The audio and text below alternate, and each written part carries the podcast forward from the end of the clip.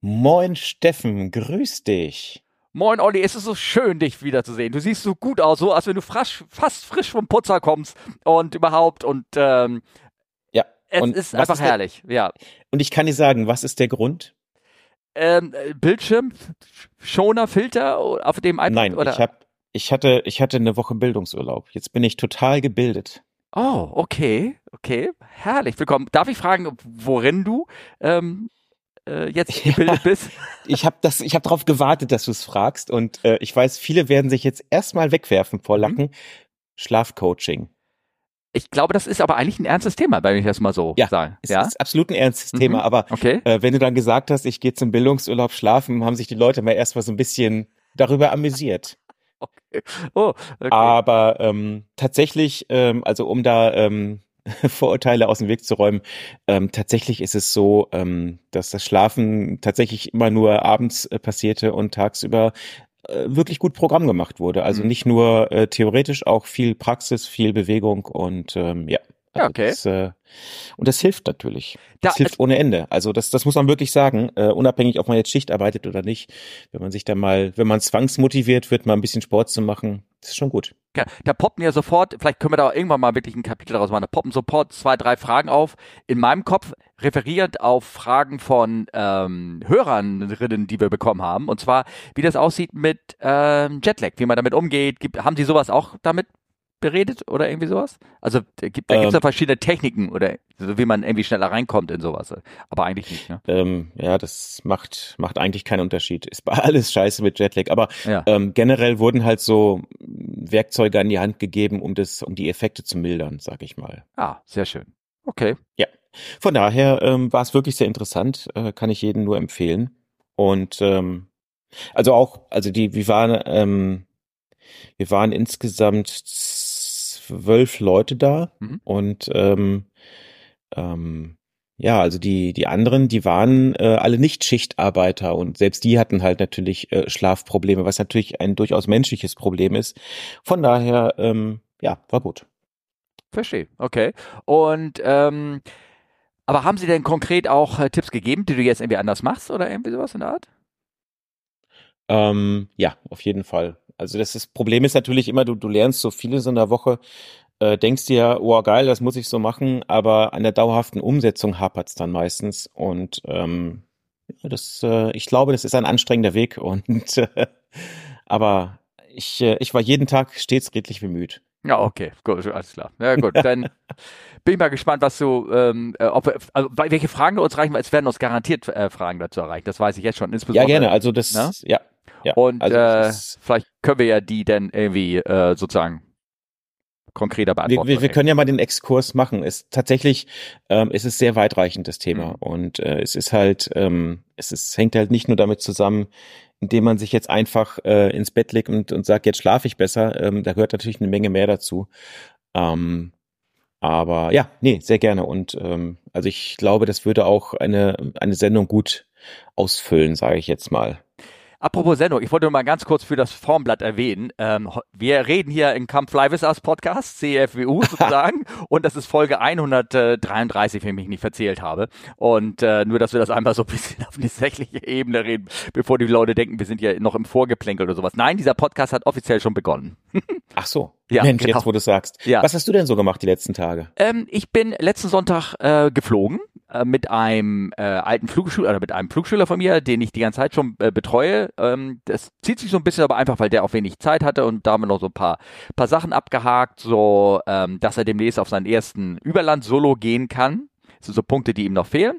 Ähm, Hm. Ich darf das ja jetzt sogar abschreiben. Äh, erste Solo-Überlandflüge, meine, meine Restricted Privileges sind nicht mehr restricted sozusagen. Und ähm, genau, und äh, das habe ich gemacht. Dann habe ich ähm, eine weitere Detail, das fand ich so ganz spannend, dass ähm, ähm, ich bin gelistet bei einer anderen Flugschule, wo ich eventuell demnächst ein bisschen äh, schulen werde. Und die, die haben so einen Kalender, den man abonnieren kann.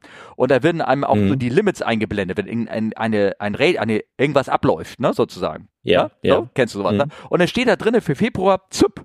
Also Zuverlässigkeitsüberprüfung für Februar nächstes Jahr.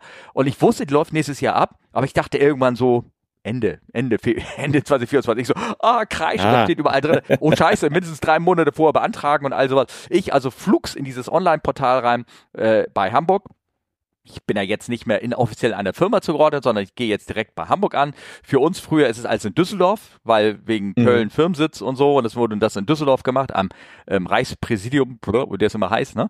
Und ähm, mhm. und ich konnte Formular alles ausfüllen, ganz fantastisch und mit meinem Ausweis digital unterschreiben mit, mit der Ausweis-App, so Kling, Katschaka und dann war mein Antrag eingereicht. Und bekam auch schon gleich am nächsten Werktag eine E-Mail, dass mir folgende Unterlagen noch nachreichen müsste.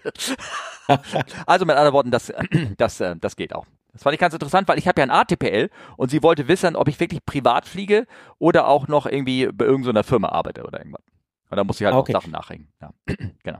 Aber ich meine, dadurch, dass Sie gesagt haben, reichen Sie nach, Sachen nach, weißt du, ist es angekommen und äh, quasi zumindest eingangs bearbeitet. Ja, ne, ja, ja, genau, genau. Und dann, ist ja perfekt. Ne, mittlerweile habe ich noch eine Sache nachreichen müssen, weil sie noch Fragen dazu hatte. Und ich glaube, das läuft alles. Also ganz prima, prima. Das wollte ich nur sagen. Und eine andere, das ist vielleicht eine Info zu euch, so ähm, für die anfangen wollen fliegen und mit dem Equipment hadern und was sie irgendwie sich anschaffen wollen. Ich hatte mir vor drei Jahren oder irgendwas so ein iPad, ein kleines gebrauchtes gekauft, ein iPad Pro 10,5. Das ist das, mit dem wir jetzt auch gerade hier FaceTime machen. Und das habe ich so mhm. als Navigationstablet gekauft. Mit so einer Tastatur dran und irgendwas. So, und da ist mir irgendwann der Bildschirm gerissen, weil ich das vergessen habe, im Flugzeug rauszunehmen. Und im Flugzeug wurde es, glaube ich, 85 Grad draußen in der Sonne und dann geht zum Bildschirm kaputt, ne? Ist so, klar. Und dann mhm. so ein paar andere Sachen. Und dann habe ich gesagt, Mensch, kannst du das mal selber reparieren? ne? Und neue Batterie auch einbauen in so einem iPad. Das kann man machen. Und ich bastle ja gerne sowas und habe ja auch mein Headset auf Noise Compensated umgebaut. Da ist mir leider misslungen. Und also ich habe gesagt, so ein Scheiß, geht leider nicht. Lief immer drei Minuten, war Neustart dann von dem Gerät und ich glaube, so kann man nicht fliegen. Ähm, mittlerweile gibt es das Ding Refurb für 300 Euro. Also äh, ich wollte gerade sagen, du kannst jetzt nur noch Platzrunden in drei Minuten Länge fliegen. Ja, oder, oder so. genau. Bei eBay Kleinanzeigen gibt's jetzt ein kaputtes iPad zu kaufen. Demnächst, ja, Hamburg. demnächst werde ich das, äh, werde ich das auch genauso reinstellen. Nein, aber ich habe bei Refurb, das ist, ähm, da gibt es diverse Anbieter, wo du gebrauchte Teile. Ich gebe es nur als Tipp für euch, ne? 300 Euro iPad Pro 10.5 mit 260 oder 265 Gigabyte Speicher das langt dicke, ist schnell genug und wenn ihr denkt, ah, die iPad, ich muss immer das Neueste, nee, für so ein, für, das reicht komplett aus. Mhm. Das Ding kann alles und also ist schon, ist halt sechs Jahre alt vom System her und aber das ist perfekt für sowas geeignet. Also wegen, wenn ihr euch wegen Kosten scheut, Fliegenreis eh teuer, aber das Ding macht gut, macht seine Arbeit gut. Genau. Also ich kann sagen, mein iPad, ich weiß nicht mal genau, was für eins das ist. Ich glaube, das war das erste Air, iPad Air, was rauskam. Ja. Ähm, das habe ich vor zehn Jahren gekauft. Das würde ich euch nicht mehr empfehlen. Das ist ein bisschen langsam geworden. Ja. Ach so, apropos, apropos Tipps. Bei, bei der ZYP, ähm, also da musst du ja ganz viele Unterlagen beilegen, aber die, die, die Teilnehmerbescheinigung vom Al-Qaida-Terrorcamp nicht, oder? Das kommt nicht so gut. Ähm, die, ähm, da, nein, es kommt darauf an, mit welcher Note du sie bestanden hast. Also, Ach so, okay. Also, ja, na, du perfekt. musst das schon äh, befriedigend mindestens raushaben, weil sonst, ähm, äh, genau, genau. Und du also, musst es natürlich vorher offiziell übersetzen lassen. Das ist auch ähm, das Problem. Ja. Ne? So. Also wir, wir, wir machen da so Witze drüber. Ich habe ähm, okay. Freund, Freund von mir, über, wenn, wenn man irgendwie Ausstände hat bei Freunden, früher hat man das ja noch überwiesen, bevor man PayPal benutzt hat. Ja. Und er hat mir dann, dann immer so Überweisungen gemacht wie ähm, für sexuelle Gefälligkeiten, ähm, Was? Teilnehmerbeitrag, Al-Qaida, Terrorcamp.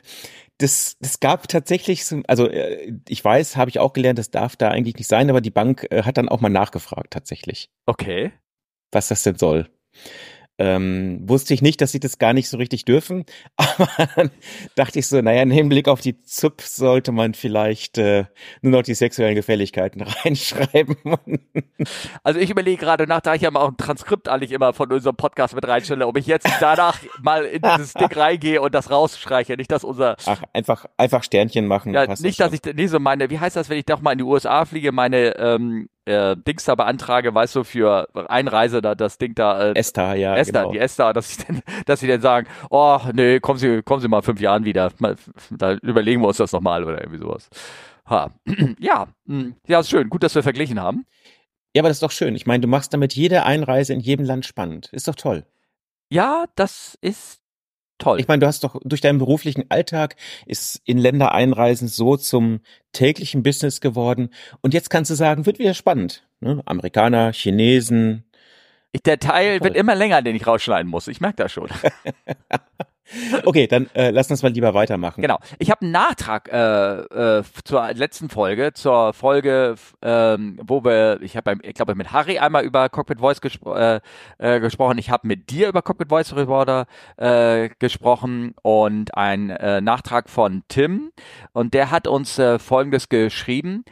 Bezüglich CV Cockpit Voice Recorder in den USA. Ein ehemaliger NTSB-Vorsitzender beschrieb auf und hatte einen Link reingefügt, der kommt in die Show Notes, dass der NTSB, also das National Transport and Safety Board, nur eine redigierte Mitschrift der Aufnahme freigeben darf. Allerdings geht der CVR nach der Unfalluntersuchung wieder an den Flugzeugbesitzer zurück und dieser kann den Inhalt dann theoretisch verwenden, wie er will oder gegebenenfalls muss, insbesondere in Gerichtsverfahren. Ich weiß nicht, ob das eine formale Vereinbarung mit der Pilotengewerkschaft gibt oder oder so gibt, dass die Fluglinien die Aufzeichnung nicht einfach so veröffentlichen oder ob das ein, ob das einfach nur simpler Anstand ist. Ja, also die, die amerikanische Rechtsprechung kenne ich nicht, ehrlich gesagt. Ähm, also in Deutschland ist das extremst restriktiv. Ja, genau. Ich glaube, es geht auch darum, dass man ja trotzdem äh, im Internet nach aktuellen CVFR ähm, ähm, sozusagen äh, ja. aufzeichnen, googeln kann, suchen kann, finden kann, dass die manchmal auch bei der NTSB runterzuladen sind. Also ich gebe so man, ich, ich, glaube, also bei alten Fällen, dass man da irgendwie auch einen Link zukriegt zu Cockpit Voice Recorder aufzeichnen. Möglicherweise sind das aber dann eh öffentliche die sie dann praktisch mit vereinbaren, da irgendwie sowas in der Art. Ähm, und äh, dass es Transkripte auf jeden Fall gibt. Also das, das ist ja im Unfallbericht oft drinne, dass sie freigegeben ähm, werden. Und äh, ja, das ist, eine, das ist natürlich eine Regel. Und wenn natürlich jetzt nachträglich von irgendwelchen Unfällen rauskommen, ja, möglicherweise war das denn, weil, keine Ahnung, aus der Konkursmasse der Firma ist das hervorgegangen und irgendein ein Mensch, der, äh, der, der keinen Anstand hatte, sagen wir mal so, veröffentlicht dann die letzten Worte von Menschen oder so. Mhm. Ja. Das fand ich, äh, fand ich ganz spannend. Ja. Ja. ja. Also ich denke, dass, dass jedes Land halt auch anders. Ich meine, klar, USA ist ähm, dadurch, dass die NTSB sehr groß ist, nochmal speziell, auch weil halt äh, ein Flugzeughersteller in dem Land sitzt mhm. und dadurch das NTSB immer irgendwie mit drin hängt in Untersuchungen. Aber ja, ist ähm, spannend. Ja, genau. Ähm, das war ein sehr wertvoller Nachtrag. Danke, Tim. Ne? Dann habe ich, wobei das, ich habe das jetzt hier reingepostet, das ist eigentlich kein Nachtrag, das hätte man auch irgendwie später irgendwo reinschieben können. Ähm, und zwar, wir hatten irgendwann über Wake-Turbulenz unterhalten und ähm, ich finde, das ist nur ein ganz, ganz, ganz kleiner Videoclip, äh, äh, den könnt ihr euch gerne reingucken, weil ihr immer mal wisst, was ist ein Wake-Turbulence. Wir wurden gefragt mal, ob, äh, wie denn so ein Wake-Turbulenz in der, in der Luft sich äußert, wenn zwei Flugwege sich kreuzen oder irgendwas in der Art. Ich weiß, ich kann es nicht erinnern. Ich glaube, das war so manchmal manchmal so ein Thema. Mhm. Und hier ist ähm, ein YouTube-Video aufgetaucht. Ich glaube, das war da offiziell auch von den Amerikanern veröffentlicht. Äh, und da sieht man, wie eine, ähm, ich glaube, das ist ja irgendein Militärtransporter, der so längs fliegt oder Tanker oder irgendwas in der Art. Und ähm, der fliegt da längs und dann kommt ein chinesische ähm, hier SU, eine, eine, eine Sukhov äh, vorbeigeflogen. Sukhoi, ja. Sukhoi ja. vorbeigeflogen, fliegt mehr oder weniger so 50 Meter vor der Nase vor dem Flieger vorbei und du siehst richtig, wie die einmal durchgeschüttelt werden, ne, bei der hohen Geschwindigkeit. Wie die mhm. einmal durch das Ding da irgendwie durchfliegen und ähm, äh, und da könnt ihr mal sehen, wie so eine Wake Turbulence sich äußert. Und äh, sowas ist auch, spürst du auch manchmal, wenn du denn nach drei Minuten oder zwei Minuten hinter einer 737 oder irgendwas durchfliegst, dann kriegst du auch so ein, einmal so einen kurzen Rums und dann weißt du, aha, da hat jemand einen stehen gelassen, sozusagen. Mhm. Fand ich ganz äh, schöne, schönes Ding. Ne? Ich sag mal, genau, das sieht man da sehr schön. Und ich sag mal, dadurch, dass sich die Flugwege nur kurz kreuzen, dann gibt's halt nur einmal diesen Ruck und dann ist gut. Also würden die jetzt quasi auf demselben Kurs fliegen, sähe das halt ganz anders aus. Ne? Genau, richtig, genau. Also ich, ich glaube schon, dass so eine ähm, äh, 707 oder was das war, äh, wenn die äh, mit den neuen Triebwerken, glaube ich, ist es eine so eine Upgrade, ähm, wenn die ähm, äh, permanent hinter so einer äh, so Fighterjet hinterherfliegen würde, würde es schütteln, aber die würde das Ding kompensieren können. Und umgekehrt wäre es andersrum, wenn die, wenn die, äh, der, der kleine Jet permanent hinter der, direkt in der Wake von einem großen fliegen würden, die würde dann immer schön, glaube ich, äh, so mehr als nur durchgeschüttelt werden, sozusagen. Ja, ja, ja, das denke ich genau. auch. Ist halt äh, spannendes, spannendes Thema, wenn du so betanken willst und so, ne? Ja, ja. ja. Großes die, Tankflugzeug und. ja, aber die wissen ja genau, wie sie denn da an den Ding ranfliegen und sowas, ne? Ähm, ähm, aber anders, es gibt ja diese Vorfälle, wo so ein kleiner Bissjet in so eine Wake längs reingeflogen, also nicht quer durch, Mhm. sondern längs reingeflogen ist. Kennt ihr auch diesen Fall von dem, oder dem 380 längs geflogen, wo es den wirklich einmal, dreimal auf den Kopf gedreht hat, ne, weil dann ist er natürlich direkt in den Strudel reingekommen und das ist dann, wirkt sich dann anders aus. Aber es ist ein schönes Beispiel. Das wollte ich ganz, ganz gerne noch veröffentlichen, einmal um euch zeigen. Wenn ihr Lust habt, das anzugucken, klickt auf den Link, das kann ich nur sagen kann.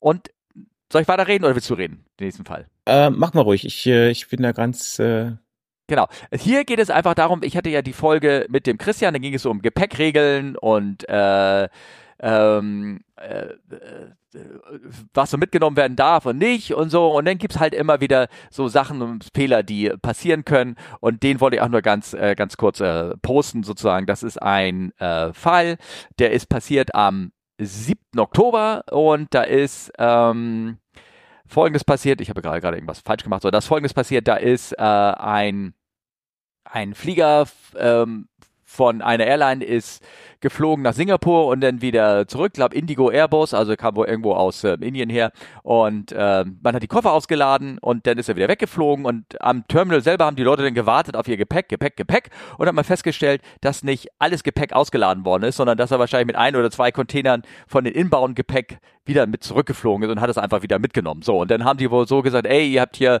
Gepäck an Bord, was praktisch was ein bisschen an den Haaren beigezogen ist. Der, der Flieger, der, dieses Gepäck ist auch schon einmal geflogen und alles, alles gut, aber man hat gesagt, ey, hier, da, wegen Sicherheitsbestimmung, ihr fliegt ja mit unbegleitetem Gepäck längs, was ja in dem Moment ja auch stimmt. Und das äh, dürfte nicht und dann musste die zurückkehren und dann wieder landen, dann wurde alles wieder ausgeladen, auch die restlichen Koffer dann und wieder eingeladen und dann ging die Reise weiter. das ist schon, äh, das, das hat auch, es- das ist spannend, finde ich. Also ich Mhm. meine, äh, Indigo, muss man halt dazu sagen, ist halt einer von, es ist ein sehr, sehr großer, ähm, ja, darf man sagen, Billiganbieter. Ähm, ja, ich sag mal, die wollen natürlich auch kostenoptimiert operieren und ich glaube, der Flug war relativ teuer für die. Aber ähm, ja, so läuft's dann. Und äh, ich sag mal gerade, wenn du halt an Bord bist und gesagt bekommst, also wir müssen umdrehen, weil das Gepäck vom Vorflug noch an Bord ist, dann denke ich mir auch so, das ist nicht meine verdammte Schuld. Warum muss ich da jetzt drunter leiden? Ja. Ja, ja, ja, genau, genau. Ähm, ja, genau. Also das fand ich irgendwie ganz, ganz interessant. Und es ist halt nochmal die Sache, was so alles für Dinge so passieren kann, welche Fehler vorkommen können und, äh, und ähm, was so, ähm, ja, also Vorfälle, die, na, die, die passieren. Ähm, ich habe ja erzählt, ich habe ja auch mal eine Diversion gehabt von Singapur aus. Dann sind wir auch wieder zurück nach Singapur hingeflogen. Da wollten wir nach Bali, ist äh, zehn Jahre her oder irgendwas Art. Ähm, und das hat doch, das habe ich garantiert erzählt, ähm, weiß ich. Hast du, Steffen, wenn ich einmal kurz unterbrechen darf, hast du irgendwie eine Historie deiner Diversions, die du schon mitgemacht hast? Das ist doch wie manche Leute irgendwie Flugtickets sammeln, sammelst du doch Diversions, oder? Ich, ich, wir hatten das Thema schon, das weiß ich. Ich hatte die Zahl auch schon genannt. Ich glaube, ich hatte 15 Diversion als, als Crewmitglied. Das ist schon sehr viel. Ich habe das immer wieder, ich frage immer wieder Kollegen, wie viel habt ihr denn gehabt? Die so, so, so zwei, drei, vier vielleicht. Und ich so, naja, ich hatte 15. Und, ähm, ähm, und, äh, äh, und ich hatte ja neun Diversion als Passagier. Und eine von denen war, Singapur wollten wir nach Bali, ich erzähle ganz kurz, und dann dachte ja, meine Damen und Herren, äh, wir müssen leider wieder zurückkehren, die Firma hat uns angewiesen, wieder irgendwas zurückzukehren. Und äh, dann sind wir wieder gelandet. Und der Grund dafür war nachher, dass äh, äh, die äh, nicht übermittelt wurde von der Maintenance am Boden, dass ein Check gemacht worden ist. Und dieser Check wurde aber gemacht, aber wurde halt nicht, wurde auch dokumentiert, aber diese Dokumentation wurde nicht an die Zentrale in, ähm, in Australien weitergeleitet. Das war Jetstar, australischer Carrier. Und die hatten eine Zwischenlandung in Bali geplant. Und in Bali hätte dieser Check dann spätestens gemacht werden müssen. So, aber in Bali Okay. gab es kein Maintenance-Personal. Ah, gut, dass wir gespart haben. Mm, Genau, richtig. So, also sind sie wieder zurückgeflogen, um diesen vermeintlichen Check zu machen. Dieser Check wurde ja aber auch gemacht, aber die haben einfach die Crew nicht gefragt. Die haben nur geschrieben, Return to Singapore. Mehr haben sie nicht geschrieben. Und am Boden hat der Alte dann erfahren, warum eigentlich, und er hatte so einen Hals. Scheiße, und das, das flog die Unterlagen da. Der, he was not amused. Ich habe ja nochmal hingegangen, habe ihn noch gefragt. Ne? Und was das bedeutet, wenn die Ansage kommt, dass die Firma uns angewiesen hat, zurückzukehren, das, ähm, da gibt's ja so verschiedene Ausführungen von und das könnte auch das eine oder das andere bedeuten oder irgendwas. Und eine Bedeutung ist äh, Bombendrohung zum Beispiel, ähm, weil man das so ein bisschen sediert, äh, die nicht alle so aufregen möchte. Und ähm, ähm, also ich glaube, das würde irgendwie, er hat das ja auch nicht so mitbekommen. Und ähm, ich glaube, deswegen war die Aufregung an Bord ziemlich groß, ne, dass sie so ohne Begründung zurückkehren müssen. Naja. Also ich weiß nicht, wie es bei denen das irgendwie gehandhabt wird. So, aber die ist ja weiter. Wir haben da noch, ich habe da noch einen weiteren Oh Link ja, es ein- ist ein, Total lustiges Video. Da, da sind wir wieder bei dem, bei dem, bei dem Sport, ne? Äh, Sport am Arbeitsplatz. passiert mal, was passiert in dem Video? Äh, Dann halte ich mal meinen Mund. Also ich, ich, ich, ich glaube mal, das ist, äh, also es ist halt eine Überwachungskamera und ich vermute mal, dass es irgendwo auf so einem chinesischen Airport ist, weil so von den Kameradaten, die da oben drin stehen, äh, das ist irgendwie vor, vor einem Monat ungefähr passiert. Mhm. Und da fährt halt an der Fahrstraße vom Flughafen ein Auto mit Anhänger lang und dieser Anhänger macht sich selbstständig und rollt halt in Richtung einer äh, parkenden 737. Und das kriegt der Fahrer oder der Beifahrer zumindest mit, springt da raus und versucht diesen Anhänger noch aufzuhalten. Ich glaube, es ist Sehr nicht gelungen. aus. Ich glaube auch nicht. Halt, ne? Also er, äh, er, er stoppt dann doch schlagartig der Anhänger und ähm, ja, ist schön in die Triebwerksgondel rein. Sehr, sehr, sehr schön. würde sagen, Ich hab- oh, oh, oh, das wird teuer. Ja, genau. Vor Dingen, es sind auch mehrere. Es kommt da von irgendwo, das ist so ein, ach nee, das ist so ein Phantombild oder irgendwas. So ein, doch, das sind zwei, ne? Genau. irgendwo sind zwei, kommt, ja, ja, ja. Kommt, irgendwo kommt einer und da sieht man auch schön, wenn ihr auch nochmal fragt, wenn ihr mal solche Videos von so Überwachungskameras anguckt oder irgendwie sowas. Ähm, man sieht äh, da jemanden ankommen, aber durch die hohe Komprimierung des Videos in diesem Stream äh, siehst du diesen Menschen erst auftauchen, er halb auf dem Weg schon hingefahren. Das ist sehr interessant zu beobachten, so was wegen, wegen ähm, Video- und Kamerakomprimierung und alles, was so, so in Artefakten passiert. Also wenn ihr vermeintlich sagt, ich hatte da was gesehen, dann mittlerweile habt ihr ja gar nichts gesehen. Also hier in diesem Video läuft wie so ein Geist, so ein, so ein Zweiter dazu und will das mit aufhalten und, und hält das dann auf und das passt irgendwie alles gar nicht so, so richtig zusammen. Die spannende Frage ist äh, bei den Chinesen, die haben ja dieses äh, Just Culture Prinzip so umgesetzt, vermute ich mal, dass sie entweder Kopf, Eier oder beides abschneiden. ähm, Das, äh, Vorurteile, Ah, bitte, Fehlerkultur. Vorurteile bitte. Nein. ja, nee, leider, leider auch aus Erfahrung. Also nicht bei mir, weil ich ja zum Glück nicht Chinese bin, aber ähm, ja, ich sag mal, die chinesische Fehlerkultur ist nicht ganz so, wie man sie vielleicht hier heute bei uns so erwarten Ja, würde. ja, ja, okay. Ja, stimmt. Apropos Fehlerkultur. Also Ähm, daher- ja. Es, ähm, wir haben ja in letzter Zeit ähm, öfter gehört, dass äh, oder viel diskutiert über Near Misses, also oder wie heißt es Close Calls oder wie nennt man das äh, ähm, äh, Aviation Fuck-ups oder wel- welchen offiziellen Titel nennt man dafür? Also wo zwei Flugzeuge se- also unangenehm dicht gekommen sind. Und das hat sich in Amerika relativ gehäuft, ne? also dass man das statistisch Absolut, ja. signifikant bezeichnen könnte, schon sozusagen. Ja. Und, ähm, und das hat mittlerweile dann auch schon mal so die, ähm, die amerikanische Regierung äh, so auf den Plan gebracht, äh, oder des ähm, Senat, der US, äh, US Senate hat mittlerweile ein Hearing gemacht mit dem, äh, mit allen möglichen Leuten aus der FAA, also äh, aus der Aviation Community, also FAA, NTSB, äh, die National Air Traffic Control Association, Pilots Association und sowas. Und die haben sich da mal so ein Hearing angehört und, und mal gefragt, ey Leute, was, was passiert da gerade bei euch? Und äh, müssen wir darüber reden, müssen wir Gesetze ändern? Und ich weiß jetzt nicht, was da rausgekommen ist, aber ähm, und auf jeden Fall ein äh, Argument ist, there have been far too many close calls and near misses on our runways.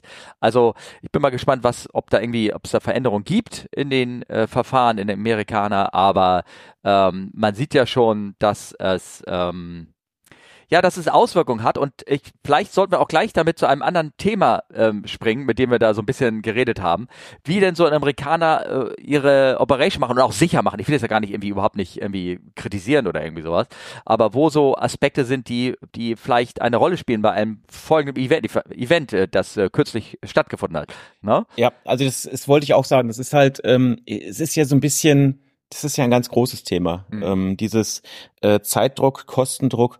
Und ähm, du kommst jetzt darauf zu sprechen, ähm, es gab ja eine Diversion äh, von einem Lufthansa A350 in San Francisco. Ja. Und äh, da sind wir da auch wieder beim Anfangsthema äh, mit so äh, Sprachmitschnitten. Ja. Das ist in, äh, in, äh, in, in den USA ja üblich, leider äh, muss man sagen, dass äh, der Funk quasi so direkt ins Internet gestreamt und gespeichert wird. Das heißt, wenn da irgendwie ein Fuck-up ist, kriegt's gleich die ganze Welt mit, weil man kann einfach äh, gemütlich surfen, sich den Link äh, aufrufen und sich alles nochmal anhören. Weil es eben halt in Ähm, Amerika nicht verboten ist, Flugfunk aufzuhören und aufzuzeichnen und auch äh, damit ja auch praktisch kommerziell zu verwerten. Was anderes ist es ja nicht. Ne? Ja, genau, ja. genau.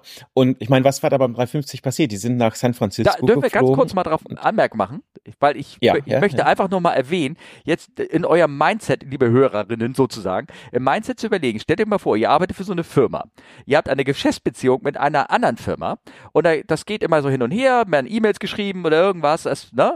Und alles klappt das eigentlich immer erstaunlich reibungslos, dass ihr da Verträge aushandelt, eure Waren da hin und her schiebt.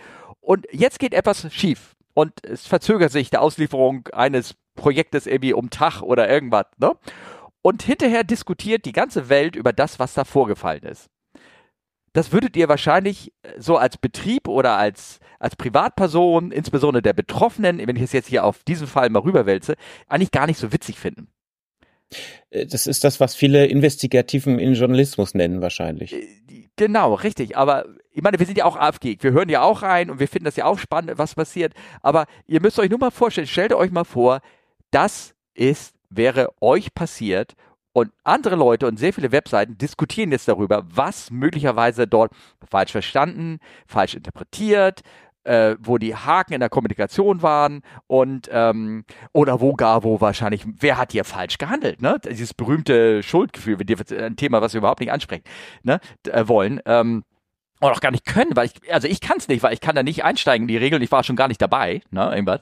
Und ja, äh, zumal, zumal, also und das ist äh, kein kein Vorwurf, aber ich meine, das sind Leute äh, bet oder Beteiligte, die auf ihrem Gebiet äh, Professionals sind, sage ich mal, die das beruflich machen und ähm, das ist ungefähr so, äh, wenn Weltmeisterschaft ist, haben wir auch irgendwie immer 40 Millionen Nationaltrainer in Deutschland. Ja, genau, richtig. Aber vielleicht sollten wir mal über den Fall reden. Entschuldigung, dass ich jetzt so abschweife. Aber ich genau. fand diese kleinen mahnen Worte, ich musste die einfach mal so ein bisschen, bisschen loswerden, so einfach. Das liegt mir irgendwie so ein bisschen auf dem Herzen. Ich finde, ich bin ja nicht ja, dagegen, dass das aufgezeichnet wird. Im Gegenteil. Das muss für Unfall und Vorfalluntersuchungen und so alles, das muss aufgezeichnet werden und kann auch hinterher veröffentlicht werden und Schuld und alles und nicht Schuld, aber nicht, ich will das Wort mit Schuld meine ich immer Gründe für warum etwas so gelaufen ist, ne? Ja, ähm, ja. Dass man das, ähm, dass man das so ein bisschen ähm, ausbröselt. Aber okay, jetzt erzählen wir doch mal jetzt mal weiter. Entschuldigung. Ja, äh, ich sag mal, die, die, die Long Story Short, die, äh, die Crew ist mit einem A350 von München nach San Francisco geflogen, ist halt auch schon ein ordentlich langer Flug. Mhm. Und ähm, es ist in amerikanischen Airports durchaus üblich, dass äh, sie halt fragen, ähm, ähm, haben Sie den vorausfliegenden Verkehr in Sicht? Und dann sagen die meisten reflexartig, jo, den sehe ich. Und dann sagt der äh, Radarlotse oder der Tower Controller halt, okay, folge diesem Verkehr auf Sicht, clear to land. Clear for Visual und, Approach, so heißt oder es. Oder Clear for Visual Approach, ja, ja genau. Und ähm, das ist natürlich eine ganz äh, ich sag mal, ein ganz für den Controller ein geschickter Move, weil ähm, dadurch gibt er halt die Verantwortung der Staffelung ab. Also er ist dann nicht mehr verantwortlich dafür, dass du dem anderen quasi äh, in die APU reinfliegst hinten, also den quasi aufrollst von hinten. Und das ist dann quasi dein Problem als Pilot. Das ist für den Controller deutlich einfacher, klar. Ähm, für die Piloten natürlich unschöner, weil ähm, der Flug ist lang, äh, man ist dann vielleicht auch irgendwann mal müde und hat eigentlich gar keinen Bock. Man will eine sichere Landung machen, äh, am liebsten auf dem ILS und äh, ja, will dann der Sache dann auch, man freut sich ja auch dem Feierabend irgendwie so, man ja genau äh, gegenüber zu stehen. Und ähm, genau, was ist passiert? Äh, der ähm, 350, die Crew hat halt äh, eine Freigabe für den Visual Approach bekommen, es wurde abgelehnt und dann sagte der Tower Lotse halt, okay, dann kein Problem, dann geht man ins Holding. Ja, ich glaube, das war, war das nicht schon so, dass auf der Artist dort Visual Approaches angekündigt worden sind oder irgendwas? Nee, ne, das nicht. Das glaube das können sie gar oh, nicht. Das weiß ich, das weiß ich ja, nicht genau, ja. ehrlich gesagt. Aber ähm, ja, äh, dann hat er halt einfach mal den anderen Verkehr vorgezogen und irgendwann musste die Crew halt vom 350 auch sagen, naja, also unser Sprit ist auch begrenzt, was ist denn nun Phase? Und äh, Ende vom Lied war, dass die dann tatsächlich nach Oakland, äh, Oakland ähm, ausgewichen sind äh, und nicht in San Francisco gelandet sind. Ja, genau. Ähm, ich, äh, also wir haben ganz viele Zuschriften da bekommen. Von, äh, von Christian über X, von Nils über E-Mail, Telegram, von ganz viel. Also ich habe noch nie zu einem Vorfall so viele Anfragen oder Nachrichten bekommen, wie zu dem mhm. hier. Ne? Und ähm, ich tue mal die ganzen Links auch in die Shownotes rein für, für den Fall, ähm, dass ihr euch das gerne mal nachhören könnt. Ähm, Ich werde das jetzt hier nicht rein, rein posten in das, in das Ding, weil da müssen wir das irgendwie auch alles wieder Wort für Wort kommentieren, eventuell. Ähm, das gibt's auch mittlerweile, das hat so viel Aufmerksamkeit erzeugt, dass es sogar Zusammenfassungen davon gibt, ähm, wo mit Commentaries, also der VAS Aviation, von dem das ja ist, der hat dann nochmal äh, mit Commentaries sozusagen äh, da, dazu geschrieben. Ähm, wenn ihr euch das anguckt, ich werde das alles, alles verlinken, ist ganz spannend. Ich möchte eine Anmerkung dazu machen, dass ihr auch denkt, wenn ihr euch so ein Video anguckt, man guckt es ja bei YouTube an und ihr seht mhm. immer nur den betroffenen Flieger, der längs fliegen mit dem Track. Ihr müsst bedenken, ihr seht nicht die 50 anderen, die da genauso drauf sind und rumfliegen. Das sieht immer auch, oh, der ist ja ganz alleine, das ist ja, das macht so ein, so ein easy peasy Eindruck. In Wirklichkeit ist da, und der andere Flugverkehr wird auch teilweise so ein bisschen ausgeblendet, es wird sich nur konzentriert auf diese eine Diskussion. Da, das mhm. entspricht nicht das, was dort gerade passiert. Dass ihr euch das so ein bisschen bewusst seid. So, das wollte ich anmerken Und Christian, ähm, äh, Nils, Entschuldigung, Nils hat über E-Mail wieder folgende Fragen äh, gestellt. Vielleicht können wir die denn so als Leitfaden benutzen, irgendwie, wenn du Lust hast, und da so ein bisschen nachgehen oder irgendwas. Ja. Ähm, ja. Er hat geschrieben, also, äh, ja? Genau, die, die, die erste Frage, ah, ja, mach ich, du mal. ich, ich grätsch hier mal rein. Ja. Wie beurteilt ihr die Situation aus eurer Sicht? Wie bewertet ihr das Verhalten von ATC und der Crew? Nils, ähm, ich will da keine Bewertung abgeben, ganz ehrlich. Ähm, das ist, das ist ein schwieriges Thema. Ich denke, jede Seite hat äh, gute Sachen gemacht, vielleicht auch nicht ganz so gute. Ähm, das ist ganz schwierig und äh, jeder steckte da so ein bisschen in seiner Rolle fest. Ähm, ja, ist äh, also von daher, ja, wie beurteilen wir die Situation? Das kann man machen, muss man aber nicht ja. sage ich jetzt mal so. Ja. Und zwar auf beiden Seiten. Ja, ja, genau, ja. richtig. Also das, ja, äh, ja. ja, das ist, genau. das ist schön, das ist schön beschrieben. Genau, genau. Äh, ähm, Deswegen würde ich jetzt direkt zur zweiten Frage ja, springen. Genau. Da steht nämlich Ed Steffen. Hast du die Regelung kein Visual Approach bei Nacht oder kannst du die Regelung kein Visual Approach bei Nacht näher erläutern? Kennst du einen Hintergrund, weshalb es die gibt? Ich vermute, das ist Sicherheitsaspekten geschuldet. Ist dir mal was Ähnliches passiert? Also, wir, glaube ich, müssen in dem Fall ja auch nochmal ganz kurz drüber nachdenken, dass die, ähm, ich sag mal, diese Gesellschaft, ne? es gibt ja verschiedene Gesellschaften, Hitten, die Messer und Gabel am Heck haben, aber die halt Passagiere fliegen sozusagen. Der Teil der Gesellschaft, der fliegt ganz, ganz, ganz selten bei Nacht in USA an, weil die einfach die, von den Ankunftszeiten nicht so ge geplant sind. Und diesmal sind die hier nachts angeflogen, weil der Flieger nämlich schon zwei Stunden Verspätung hatte. Das ist der späte aus New York, der nach Frisco, den bin ich auch mal geflogen. Da landest du in ähm, kurz vor Sonnenuntergang im Winter, ne, irgendwas in der Art, und du bist mhm. nachts im Hotel, wenn schon alles dunkel ist. Also der Flug ist so gerade an der Grenze. Jetzt sind sie aber halt mal in der Nacht gelandet. Und ähm, also das einmal dazu, weshalb das überhaupt vielleicht möglicherweise zu dieser Situation kam. Und eine Regel sozusagen da irgendwie ein, äh, die ich aber nicht mehr kenne, wie gesagt, ich bin ja raus bei der Firma. Ich kann mich nur erinnern, dass eigentlich Visual Approaches bei Nacht oder bei Tag generell nicht verboten sind, wenn ich mich ja äh, richtig erinnere. Das Problem ist ja mhm. hier jetzt nicht gewesen, dass es um den Visual Approach geht, es ging um die, diese Visual Separation. Und da, genau, genau und äh, wie gesagt, ich, ich kenne die aktuellen Regeln, ich kann es nicht genau sagen. Ähm, diese Bedingung Visual Separation, die gab es ganz früher, gab es die. Da gab es so, ähm, ähm, wurde relativ häufig gemacht. Ähm, da bist du längs geflogen, auch im Reiseflug und äh, war flog über dir ein Kollege, also äh, andere Gesellschaft oder irgendwas, der flog so zwei Meilen parallel. Du hast so klar und deutlich gesehen. Da hat der Fluglotse dich gefragt, ähm, ähm, sehen Sie den Verkehr ähm, da auf der linken Seite? Ne? Ja, den sehe ich. Dann glaube wurde der andere auch noch gefragt, siehst du den Verkehr, der bei dir auf der rechten Seite ist? Darf ich den visual, darf ich den an dir hochsteigen auf den nächsthöheren Level vorbei? Das war so Visual Separation en route dass du da durch. Oh, okay. Ja, gab's häufig, gab's häufig. Also es, ähm, can I climb you, can I climb him through your level? Also darf ich ihn durch dein Level durchschicken, ne? Und dann hast du gesagt, ja, ich sehe den, er sieht mich, alles prima, durch, so. Und wiederum ist da immer die Frage, sehen die sich wirklich gegenseitig? Oder sieht der andere nur den anderen, der dahinter ist, zufällig und denkt, der ist da und in Wirklichkeit flog da, ist dazwischen noch ein anderer oder irgendwie sowas. Und solche Fälle gab's wohl.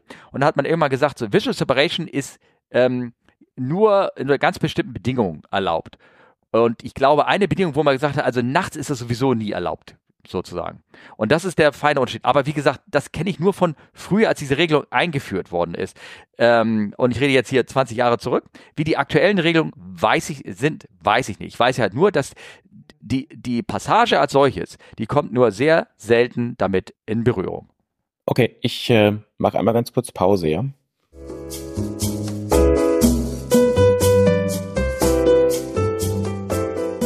So, während Olli sich um seinen Telefonanruf kümmert, mache ich jetzt einen kleinen Nachtrag. Nachdem ich mir unsere Aufnahme nochmal angehört habe, möchte ich auf diesem Weg hier nochmal sozusagen verdeutlichen, einen kleinen Unterschied klar machen. Wenn immer Olli und ich hier von einem Visual Approach im Sinne dieses Incidents reden, meinen wir das, was die Amerikaner darunter verstehen, wenn Flugzeuge ihre großen Flughäfen anfliegen. Es gibt einmal den Visual Approach, wenn ich einen Flughafen sehe, mich selber dort sozusagen mein Setup mache und dorthin fliege und lande. Das kann man im VFR-Bereich und auch im IFA-Bereich machen, sondern das, was die Amerikaner damit machen, wenn man einen großen Flugplatz anfliegt, nämlich dass ich dort das Instrumentenanflugverfahren benutze, mich aber selber hinter dem vorausfliegenden Flieger staffel. Dafür benutzen die Amerikaner den Begriff Visual Approach, obwohl man natürlich eigentlich dem ILS hinterherfliegt. Nur nochmal zur Verdeutlichung. Und jetzt geht's weiter.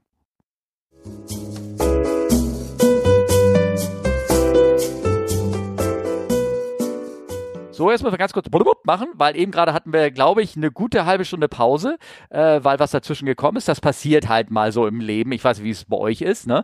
Ähm, und ähm, ich kann mich erinnern, äh, ganz kurz reflektieren. Ich hatte so ein bisschen erzählt, wie es früher war, wenn der Visual Separation und wie es früher möglich war. Und irgendwann, ähm, also so ein Climb through Level und das ist, und wie gesagt, wie die aktuellen Regeln sind, weiß ich nicht ähm, welche Einschränkungen das geht, aber Visual Separation ist ein etwas, was, wie wir ja gerade gesprochen haben, dass es so ein bisschen, bisschen schwierig ist und deswegen hat man, ähm, weil man sich verschätzen kann. Und deswegen hat, ähm, haben anscheinend viele Airlines, also das ist gerade aus dem europäischen Markt, habe ich das mal verglichen. Ich habe in so einem anderen Airliner-Forum so ein bisschen rumgefragt, wie das mit Visual Approaches und Visual Separation ist. Und ich glaube, man kam da so ein bisschen so ein Konsens. Visual, Separo Visual Approaches, da ist, spricht generell nichts dagegen. Diese Visual Separation, die wird sehr stark eingeschränkt. Ähm, und das, ähm, also wann es, wann es irgendwie, glaube ich, irgendwo in irgendwelchen Regeln möglich sein könnte. Aber wie gesagt, das waren irgendwelche Laber-Leute in irgendwelchen Foren. Ich habe keine Ahnung, wie das ist. Da es ist ähm, das, das, ja. das Schwierige ist und ich glaube auch gerade für, für die Hörer, ähm, die jetzt nicht selber fliegen. Mhm. Ähm, jetzt ist Visual Approach und Visual Separation klingt ja schon mal ziemlich ähnlich. Da besteht ja eine Verwechslungsgefahr. Und mhm. das andere, was halt dazu kommt, wir fliegen ja nach Instrumentenflugregeln. Das heißt, wir geben einen Flugplan auf, äh, fliegen dann äh, über bestimmte Luftstraßen, ganz vereinfacht gesagt. Und beim Anflug, ja, könnte man jetzt einen Instrumentenanflug machen oder man könnte jetzt einfach ähm, den Anflug nach Sicht durchführen. Ich sage das absichtlich anders. Also das ist quasi ein, ja, nicht mal das. Ich weiß, einige werden mir jetzt äh, quasi ähm, ins Gesicht springen, in ein Visual Segment. Und ähm, das ist natürlich, ähm, ja, da gibt's ganz, ganz feine Abstufungen, Unterschiede. Man könnte ja theoretisch sagen, ich fliege nach Instrumentenflugregeln, ja. ähm, breche quasi meinen Instrumentenflug ab und mache nach Sichtflugregeln weiter. Dann wäre das ein anderer Visual Approach, als wenn ich quasi nur äh, meinen Anflug nach Sicht mache und nicht ein Visual Approach. Also ihr hört schon, das ja. ist ganz schön kompliziert. Ja, Genau, also ähm, ich, bin, war, ich muss ganz kurz abgelegen, weil hier der Köder kläfft wie verrückt. Ich glaube, da steht gerade ein Paket vor der Tür oder irgendwas. Also der Unterschied ist, dass äh, du willst es, ähm, äh, Visual Approach kann auch, äh, du fliegst immer noch nach Instrumentenflugregeln, machst aber ein Visual Approach. Sozusagen. Genau. Ja, genau. Und da, ja. das sind also so, so, so, so feine Unterschiede in der Sprache sind gesetzlich sind das Risikounterschiede. Und das macht es halt so schwierig, weil ja. eigentlich, wenn man jetzt wirklich rein VFR fliegen würde, müsste man seinen Anflug quasi, nein, seinen Flug, seinen IFA-Flugplan canceln und VFR weitermachen. Das macht aber keiner. Nee. Und das ist also sowieso nicht erlaubt. Ähm, das ist also naja nicht erlaubt für die meisten Airlines. Ja, genau, genau. Ja, ja. Also gesetzlich darfst du das, ja. aber die Airlines verbieten das. Und ähm, ja, kein Visual Approach bei Nacht. Ähm, das hat natürlich ganz klar, äh, um an die Frage von Nils anzuknüpfen, hat natürlich ganz klar den Hintergrund, äh, das ist aus Sicherheitsaspekt. Ähm, meinst du jetzt kein Visual Approach oder keine Visual Separation? Äh, kein Visual Approach bei Nacht. Ja, okay, gut, alles klar. Gut. Weil, ähm, ich meine, dann fliegst du da zwölf Stunden lang, haust dir ja womöglich noch ein, zwei Nächte um die Ohren, um dann auf Sicht nachts zu fliegen. Das ist anspruchsvoll. Ja, genau. Und ähm, das andere ist halt ähm, dieses kein Visual Approach bei Nacht. Ähm, das ist natürlich eine One-Size-Fits-All-Lösung. Das heißt, ähm, das heißt, das ist zum Beispiel in San Francisco so, das ist vielleicht ganz einfach da, aber wenn man jetzt äh, zum Beispiel Madeira nimmt oder Rhodos, mir fallen gerade keine besseren Beispiele ja, ja, ein, dann willst du da nachts nicht Sicht, auf Sicht hinfliegen. Nein, nein. Das ist einfach ein Risiko. Ja. So und ähm, da muss man natürlich als Firma auch irgendwo sagen, so äh, da müssen wir irgendwie eine, eine Lösung finden, dass das Sicherheitsniveau irgendwo oben bleibt und ja, dann kommt es halt auch dazu, dass es nicht erlaubt ist, nachts nach San Francisco als Visual Approach reinzufliegen. Hm, genau, ja. Wobei, wie gesagt, von meiner ähm, Erfahrung her äh, kriegst du diese Freigabe zum, zum Visual Approach, wie es denn bei den Amerikanern so heißt. Und das heißt ja ein bisschen, ihr merkt ja schon, das Wording ist so ein bisschen anders. Ähm, auch was darunter verstanden wird. Also die Amerikaner, da gibt's diverse Rundschreiben zu. Wir haben, ich habe da so zwei Links rausgesucht, einmal von der berühmten Ops Group zum Beispiel, die hat da auch was dazu geschrieben. Dann gibt's ein, ein Statement von der, kann man auch runterladen, von der IFALPA. Das ist also wirklich jetzt für die, für die Nerds, die sich in den Feingedruckten gerne auskennen. Ja, aber ja. beides keine Gesetzgeber, das ist wichtig genau, zu sagen. Ne? Richtig, ne? genau, genau. Beides keine Gesetzgeber. Ähm, es gibt diverse Regeln, die das regeln bei der FAA. Da gibt es so ein FAA-Zirkular oder irgendwie sowas, was auch die Anweisung, die Handhabung der Fluglotsen definiert. Und ich glaube, da zum Beispiel wurde gerade eine Änderung gemacht. Ähm, auch möglicherweise, was in dem Fall zusammenhängt. Das habe ich irgendwie so auch wie so ein Forum gelesen. Also alles nichts Offizielles, weil sich ja viele Leute mit diesem Fall beschäftigt haben. So, in Amerika, wenn du ankommst, du kannst ja ein bisschen bestätigen, ist es so, das, hab, das erlebst du auch mit dem 380er, wobei beim 380er nur, da, da fliegen ja alle weg. Die wollen ja alle mit dir nichts zu tun haben. Ne? Also auch in San Francisco ähm, habe ich das, da habe ich das nie gehört mit Visual Separation. Ich habe das, oder mit Visual Approach, besser gesagt, sondern ich habe das nur in Miami erlebt, wo er da gesagt hat, are you, ähm, are you, äh, äh, do you have preceding traffic inside? Äh, und in dem Sinne war das für uns eine 7 für 7, die wirklich zwei Meilen vor uns war. Ne? Ähm, und dann haben wir gesagt, yes, we have it inside, okay, cleared for Visual Approach. Was bedeutet nichts anderes. Das hat er uns gegeben, als wir praktisch auf dem ILS schon drauf waren. Und das bedeutet hier wieder den Fall, dass er sagt, okay, ihr seid jetzt nicht mehr 2,5 Meilen hinten dran oder 2 Meilen, das, was ihr dürft, sondern vielleicht nur 1,9 Meilen. Und das ist jetzt nicht mehr mein Problem. Wir haben dann einfach reduziert auf unsere ganz normalen Geschwindigkeit und also unser ILS weitergeflogen. So, aber dieses offizielle Wording, anscheinend, wie du mir jetzt, ich weiß es ja wie gesagt auch nicht, das ist ja bei vielen Airline Problem, ähm, dass sie sagt, nee, das darfst du so in dem Vortex nicht machen und so. Und jetzt ist die Frage, ähm, ja, was genau da wie passiert ist, wie, dieser Wortlaut ist ja auch so, dass da so ein paar rude Wörter so ein bisschen gefallen war, weil wahrscheinlich die Stimmung gereizt war auf beiden Seiten. Mhm. Und ähm, wie nochmal, das ist, ne, wir reden jetzt hier eigentlich ich, ich, ich gebe immer noch auf meine innergeschäftliche Beziehung zurück, ne? So irgendwas. Was ist da jetzt irgendwie passiert? So. Ja, ja. ja.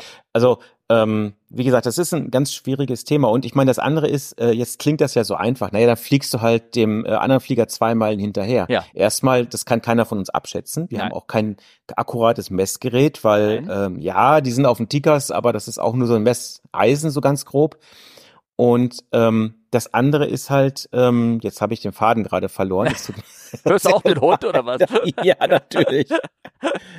ah, Entschuldigung. Ach, ja, ja. Ähm, ja. Barking äh, nee, Dog. Genau, jetzt habe ich, hab ich den Faden wiedergefunden. Ähm, wenn du jetzt zum Beispiel dahinterher fliegst, heißt das ja gar nicht, dass du genauso schnell bist. Also das ist ein Problem zum Beispiel von der MD-11 gewesen. Die ist halt im Schnitt 50, also sprich 80 kmh schneller gewesen als der vorherige andere Verkehr. Ja.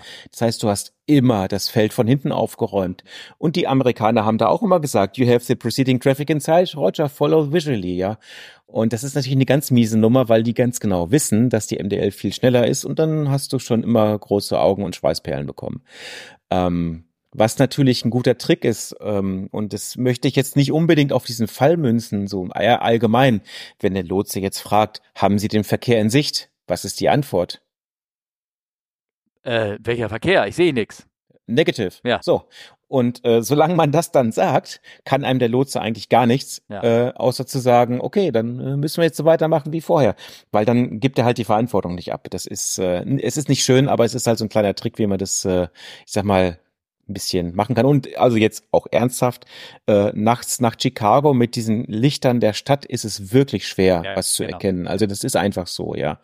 Und von daher, ähm, Genau. Es ist natürlich auch, ähm, also ich sag mal, du sagst immer, ja, das, das, das macht keiner so gerne und so. Das ist, wo du herkommst. Wenn du mit deiner kleinen äh, 737 ähm, diese kleinen einen Flug hast, der tagsüber von, keine Ahnung, von Los Angeles nach San Francisco geht und dann sagt dir Visual, äh, are you visual ready approach? Und du bist da total ausgeschlafen, ganz nett. Du weißt genau, vor dir fliegt einer längs oder du siehst schon den Verkehr einkommen. Es ist taghell, es ist alles klar und er weckt er dich genau so, dass du den anderen direkt vor der Nase hast und dann you have to pre-sing aside. Yes, I have. Und dann, okay, cleared für Visual Approach. Und dann kann er die alle bei jedem halt eine Zehntel Meile und gerade bei diesen Parallelanflügen in, in, San Francisco, da gibt's ja legendäre Videos, wo die praktisch am Ende nebeneinander fliegen. Ne?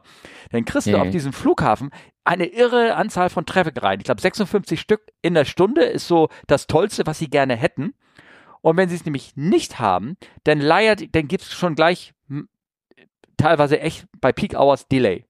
Das System ist darauf ausgelegt, dass dieses, diese Flexibilität, die ja nicht in dem Sinne unsicher ist. Ich meine, wir haben jetzt vermehrte Vis äh, ähm, hier ähm, Near Misses gehört, dass sie aufgetreten sind, aber die sind in dem Maße ja nicht vorher passiert. Das ist jetzt einfach, Mhm. ich glaube, Corona und der mangelnden Erfahrung geschuldet.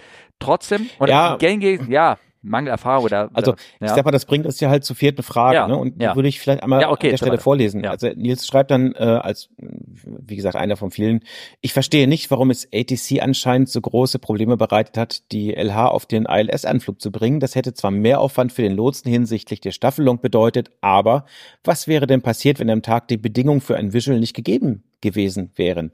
Dann hätten ja alle Flüge auf einem Instrumentenanflug gemusst, das ankommende Verkehrsaufkommen wäre aber dasselbe gewesen. Wie sollte dann dieser Verkehr überhaupt abgewickelt werden, wenn die Kapazität des Flughafens ohne die enge Staffelung durch Sichtanflüge erheblich niedriger wäre? So stellt es auch der Ops Group Artikel dar. Liegt hier nicht eine fatale Fehlplanung vor und dieser Vorfall ist nur ein Ausdruck von einem fehlerhaften System? Ja, Darf also, ich dich korrigieren? äh, totale Fehlplanung. Ja, genau, Totale nicht fatal. Das hört ja. sich so fatal Ja, an, wenn du ja. statt fatal total Sorry. Ja. ja, war falsch. Ähm, ja, ähm, ja, äh, ähm, Nils, da hast du, da hast du recht. Also die amerikanischen Flughäfen, wenn da schlecht Wetter ist, in Schönwettergebieten, die haben in San Francisco und Los Angeles und sowas, ähm, haben die hauptsächlich wirklich tolles Wetter. Und jetzt permanent, ja, guckst mich so ein bisschen Außer an. Nebel in LA dachte ich gerade, aber ja, Ja, aber der Nebel, wann ist der? Ne keine Ahnung. Ach so, der ist morgens im August. Da haben die Nebelsaison Ah, und sowas. Ne? okay, da da okay. haben die morgens, da haben die manchmal lange, lange Nebel, der da irgendwie reingeht. Da gebe ich dir recht.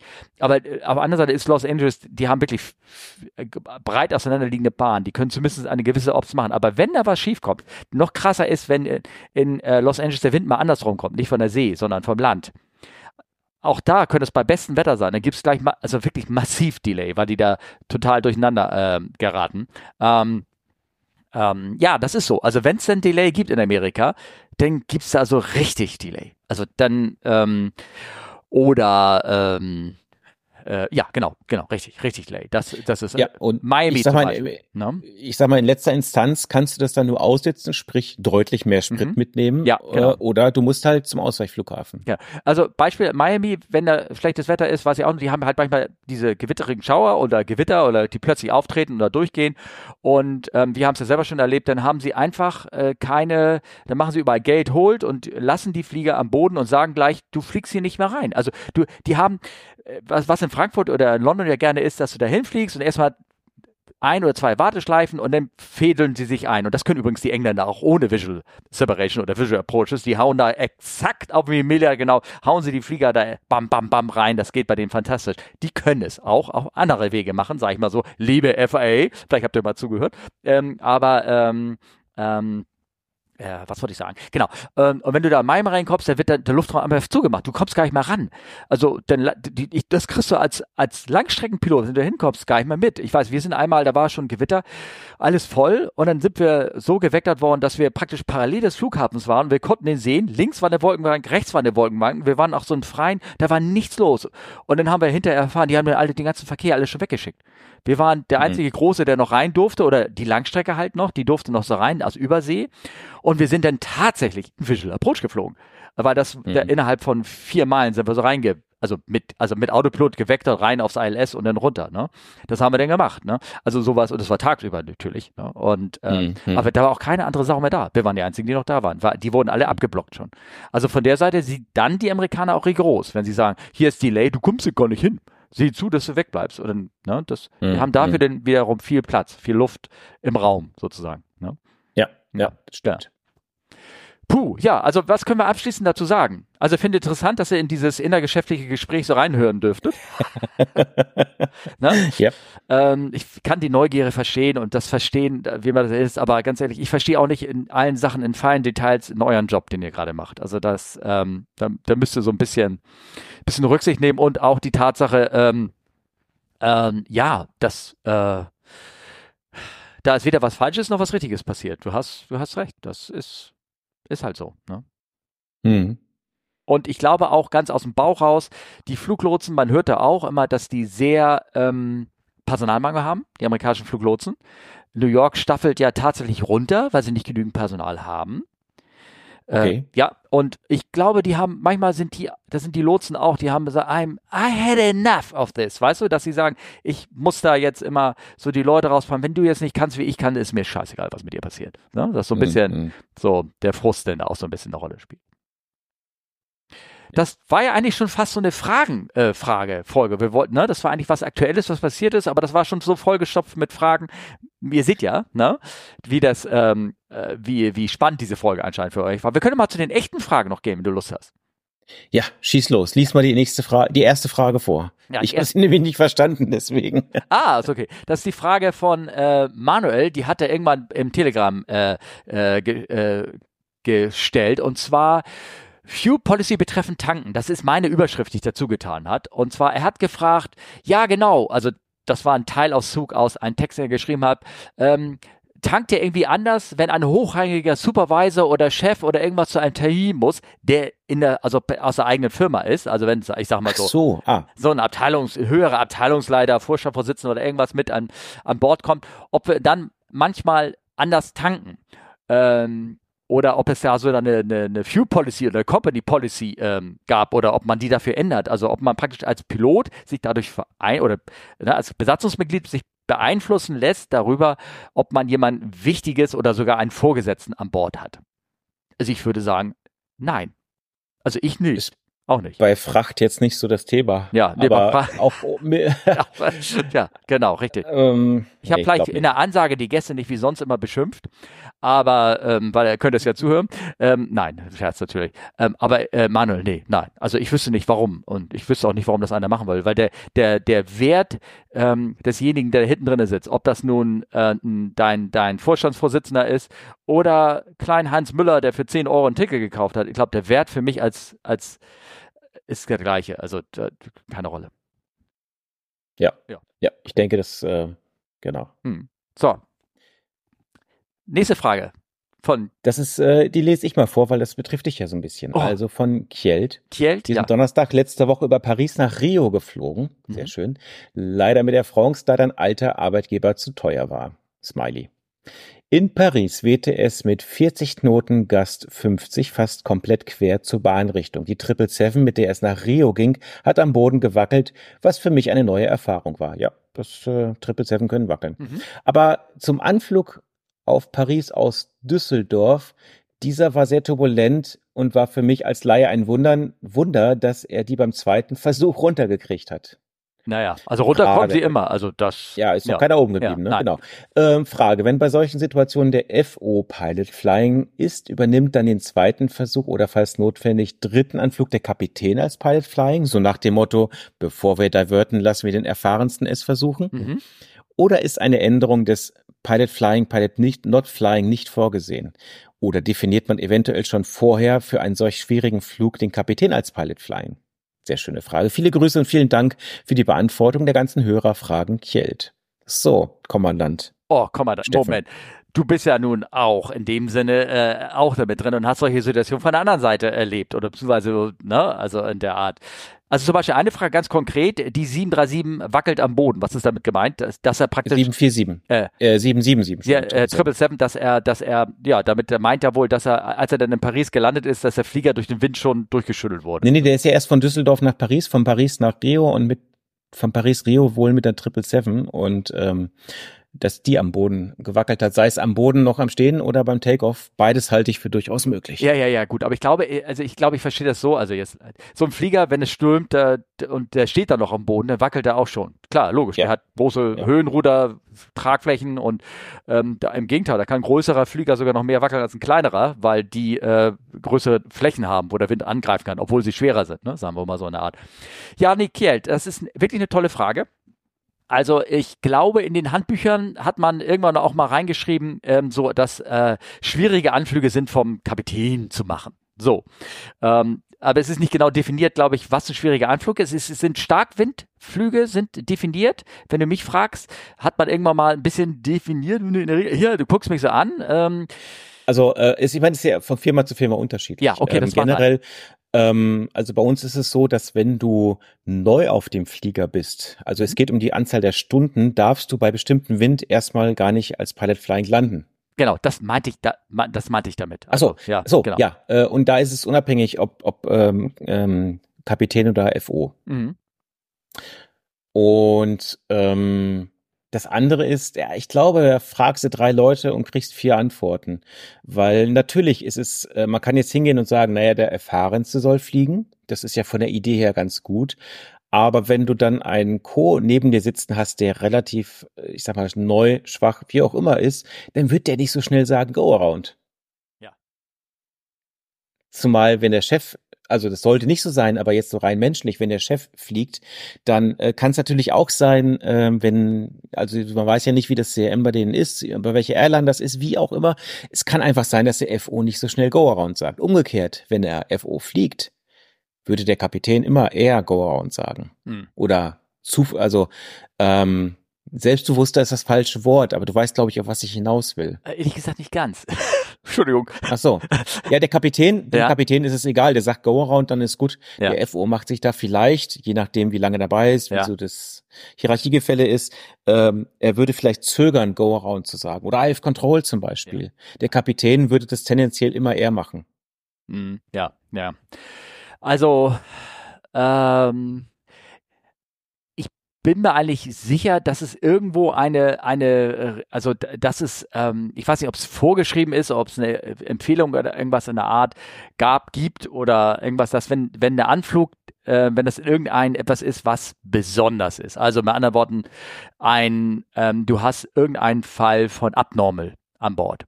Also irgendwie, du landest mit einer nicht normalen Landeklappenstellung oder ein Triebwerk ist ausgefallen von den 26, die man an Bord hat oder was. Ich rede jetzt von zukünftigen Elektrofliegern.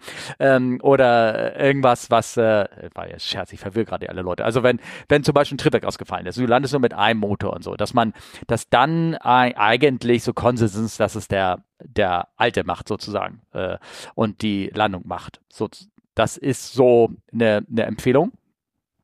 Ähm, äh, ob das ähm, einfach nur, weil man dann sagt, wenn, wenn, wenn dann irgendwas schief geht, dann heißt es wenigstens, ah, siehst du, der Kapitän hat es irgendwie getan und nicht der junge, unerfahrene FO. Obwohl dieser junge, erfahrene FO möglicherweise, weil in den Konstellationen kann es ja passieren, dass der zum, schon zehn Jahre dieses Muster fliegt, während der Kapitän oder Kapitänin erst seit zwei Jahren auf diesem Muster ist, hat zwar mehr Gesamterfahrung, aber eigentlich Erfahrung mehr auf dem Muster, hat äh, der meistens auch noch jüngere und fittere äh, äh, äh zweite Offi oder erste Offizier, der sozusagen am, am Bord ist. Ähm, und so, und das, deswegen, ähm, wer ja jetzt den Anflug macht, ich glaube, dass der, der, also rein rechtlich kann der Kapitän immer sagen, den Anflug mache ich. Bums aus, fertig. So. Na gut, der, kann, ja. der, der Kapitän kann ja immer sagen, das machen wir jetzt so mhm. bums aus. Also genau. das ist ja klar. Ähm, also ich glaube, es, es hängt sehr, sehr stark, Kjeld, von der Konstellation zusammen. Genau, richtig, auch ja. ähm, wenn du jetzt, wenn du jetzt zum Beispiel einen, einen Coder sitzen hast, ähm, der viel Erfahrung hat, mhm. wie Steffen das schon sagt, mhm. oder der ähm, irgendwelche anderen Qualifikationen hat, fliegerisch, ähm, dann ist es einfach nochmal was anderes. Oder auch umgekehrt, wenn du da einen Kapitän sitzen hast, der auch Ausbilder ist zum mhm. Beispiel. Mhm ähm, dann ist es ja vielleicht auch nochmal eine andere Sache, ja. Ähm, und zwar in doppelter Hinsicht. Ja? Der Ausbilder kann besser monitoren, äh, der kann auch reaktiv schneller eingreifen, behaupte ich. Also das ist, ich hoffe, jetzt äh, kriege ich kein Feedback von den ganzen vielen Kollegen, ja, die ja, ja, zuhören. Ja, ja, genau. Aber äh, also es ist, äh, es ist eine schwierige Entscheidung. Und äh, ich sage mal im Endeffekt, in letzter Linie ist es halt äh, eine Teamleistung, ähm, weil der Pilot Flying, ja, der fliegt das Flugzeug, aber der Pilot Not Flying oder Pilot Monitoring, wie man es mittlerweile nennt, der monitort und der ist genauso verantwortlich zu sagen, hey, das wird jetzt nichts durchstarten oder lasse ich jetzt so weiterlaufen. Also das ist, ähm, das ist eine ganz schwierige Sache. Genau. Wir, wir reden jetzt, wie ihr merkt, wir reden so ein bisschen so, so ein bisschen um den Brei herum, weil es, ähm, äh, also rein, rein so aus dem Bauch, meine Attitude war, ich als, als Kapitän, ich ähm, bin eigentlich auch meistens der Erfahrene gewesen und meine Funktion in dem Sinne zu monitoren, wie du schon sagst, zu überwachen, wie wird der eigentliche Flug jetzt zum Boden, auch bei Wind, bei Sturm, bei sonst was, am Boden geführt, ist, ähm, ich kann besser monitoren, ich bin sowieso verantwortlich. Der andere kann in der Regel besser fliegen, weil jünger. Ist so. Ist, muss, man, ja. muss man einfach so sagen. Und ich bin sowieso derjenige, der am Ende die Entscheidung treffen muss, egal wer fliegt, landet das Ding oder landet das nicht das Ding, kommt es aus den Parametern raus oder ja oder nein, dann ist eigentlich der, der, der Kaloi, also der Kapitän, in der, in der besseren Position zu monitoren und zu sagen, du machst den Anflug, und ich schaue mir das Ganze an. Und wenn wir, das, wenn wir aus den Limits kommen, dann sage ich go round und die Sache ist fertig. Ähm, mhm. So, und äh, das Problem, wie gesagt, ist, dass manche Formulierungen und aus Sicht der Passagiere, die denken aber nicht so. Die sagen, nee, nee, der Alte soll das machen. Schließlich ist er ja derjenige, der der erfahrenste Ältere ist. Das ist nicht unbedingt, äh, sagen wir mal so, ähm, Konsist Konsistenz oder beziehungsweise deckt sich nicht immer mit den Erfahrungen an Bord ab, die man die man macht. Das ist, ein, das ist, eine, ist eine Abwägung. Und trotzdem, ähm, also es ist so, ich habe nur ganz ein, zwei Mal in der Karriere gesagt, du, ich glaube, ich mache lieber den Anflug aus Gründen. Punkt.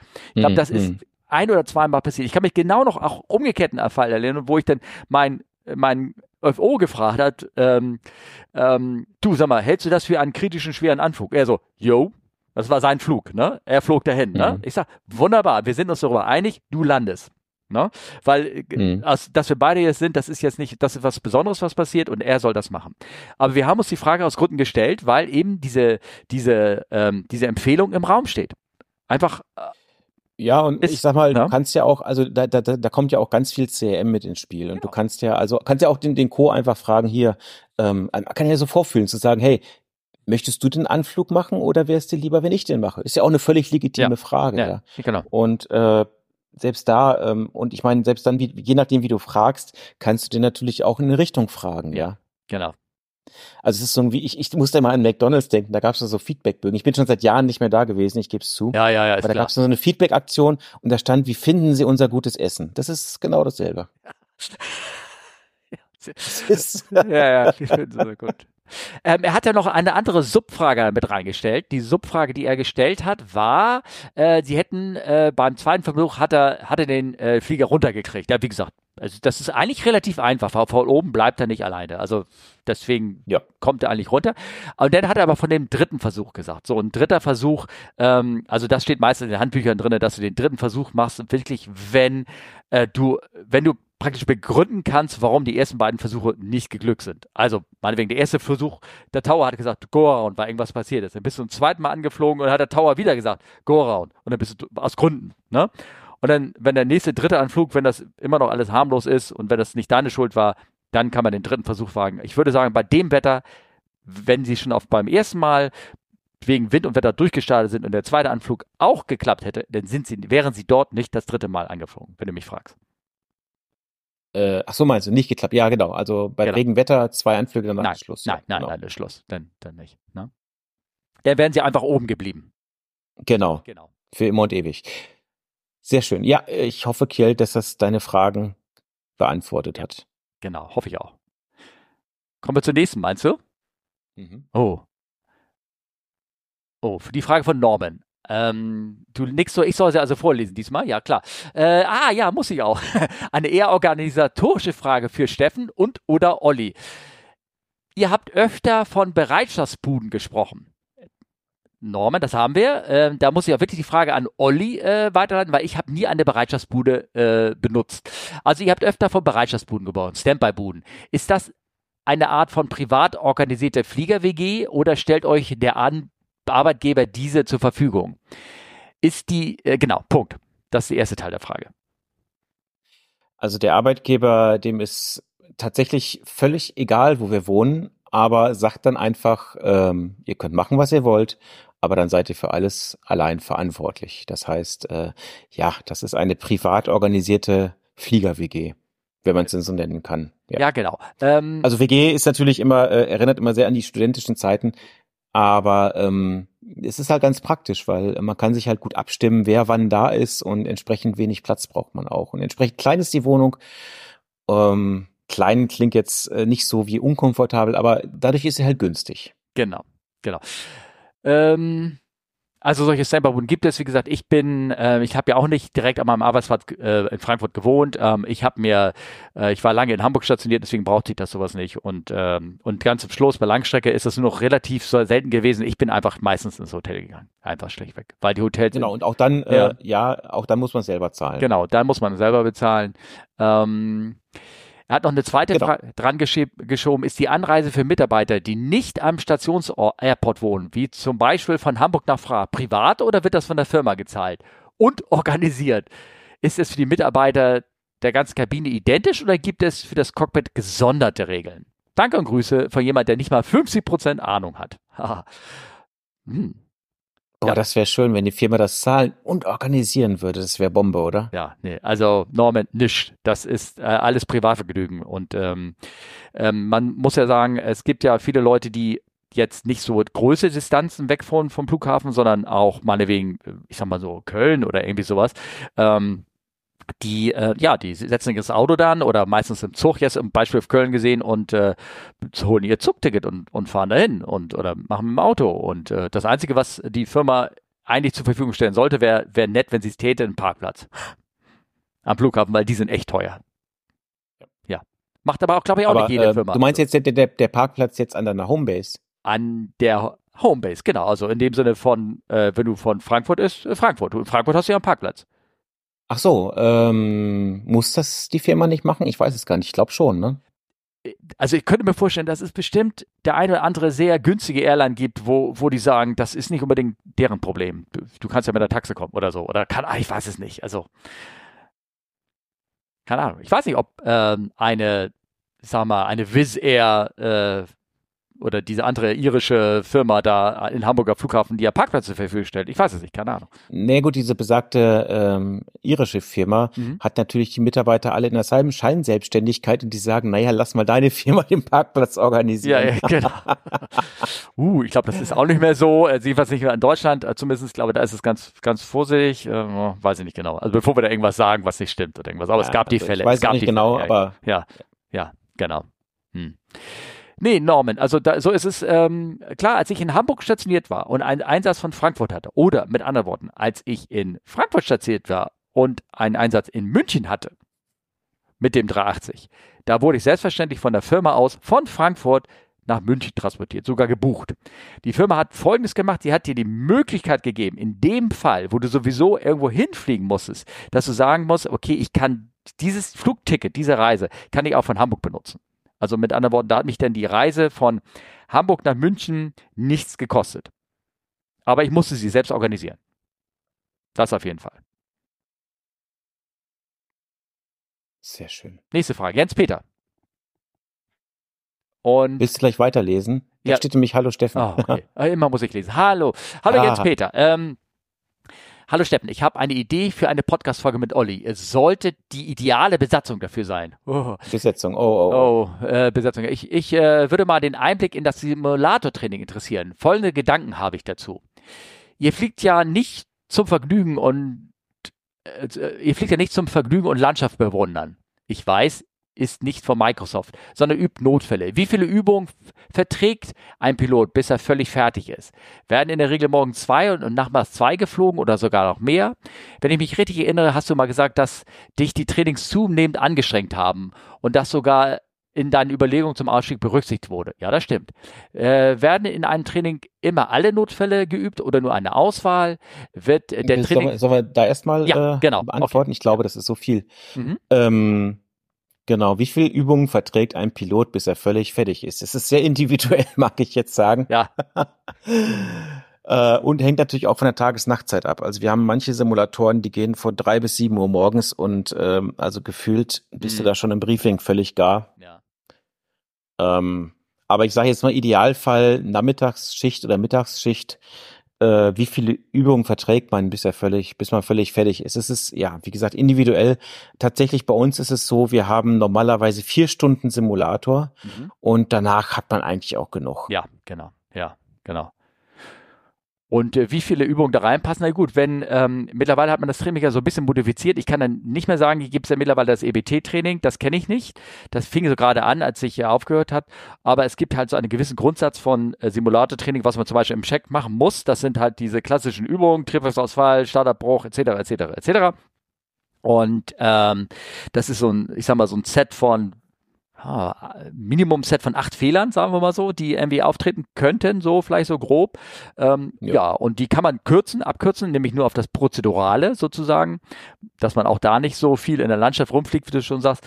Aber das, ähm, das kriegt man in so eine Übung rein. Und dann weiß man auch, was man getan hat, aber ähm, es ist ja auch nichts Unmenschliches, was man da fordert. Also genau, also beim, beim, beim Check, das ist vom Amt halt ziemlich genau festgelegt, mhm. was man macht. Also ähm, prinzipiell Triebwerksausfall, ein Anflug mit Durchstartmanöver, äh, einem Triebwerk laufend äh, oder ein Triebwerk kaputt, je nachdem, was für ein mhm. Flugzeug man hat, äh, und dann ein äh, Nicht-Präzisionsanflug, wie der Amtsschimmel es sagen würde, ja. äh, mit einer erfolgreichen Landung. Und dann macht man noch ähm, ähm, Lovis, also dieses für Nebelwetterlagen, das ist auch noch wichtig. Und ähm, äh, jetzt habe ich fast hier den Faden verloren. Ja, genau. Und noch genau Lovis Anflüge, Lovis Takeoffs mit Startabbruch äh, ein TCAS, glaube ich, muss immer dabei sein, mhm. ein Szenario ja. und eine Engine Start Malfunction. Also beim Triebwerkstart wird dann ein, ein kleinerer Fehler eingespielt. Ich glaube, das ist so ungefähr das Programm.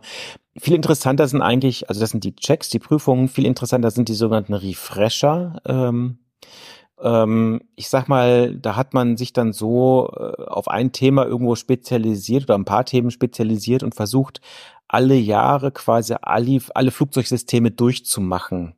Das heißt also, wenn du jetzt fünf Jahre lang Refresher fliegst, solltest du alles einmal gemacht haben. Das ist so die Idee, dass immer irgendwas wieder wiederholt wird. Und Steffen hat es schon angesprochen, jetzt mittlerweile gibt's EBT, nennt sich Evidence-Based Training, dass man halt da trainiert, wo, ähm, wo die größten, wo der größte Trainingsbedarf steht ist. Und das ist dann natürlich ein sehr variables Programm, ähm, ja.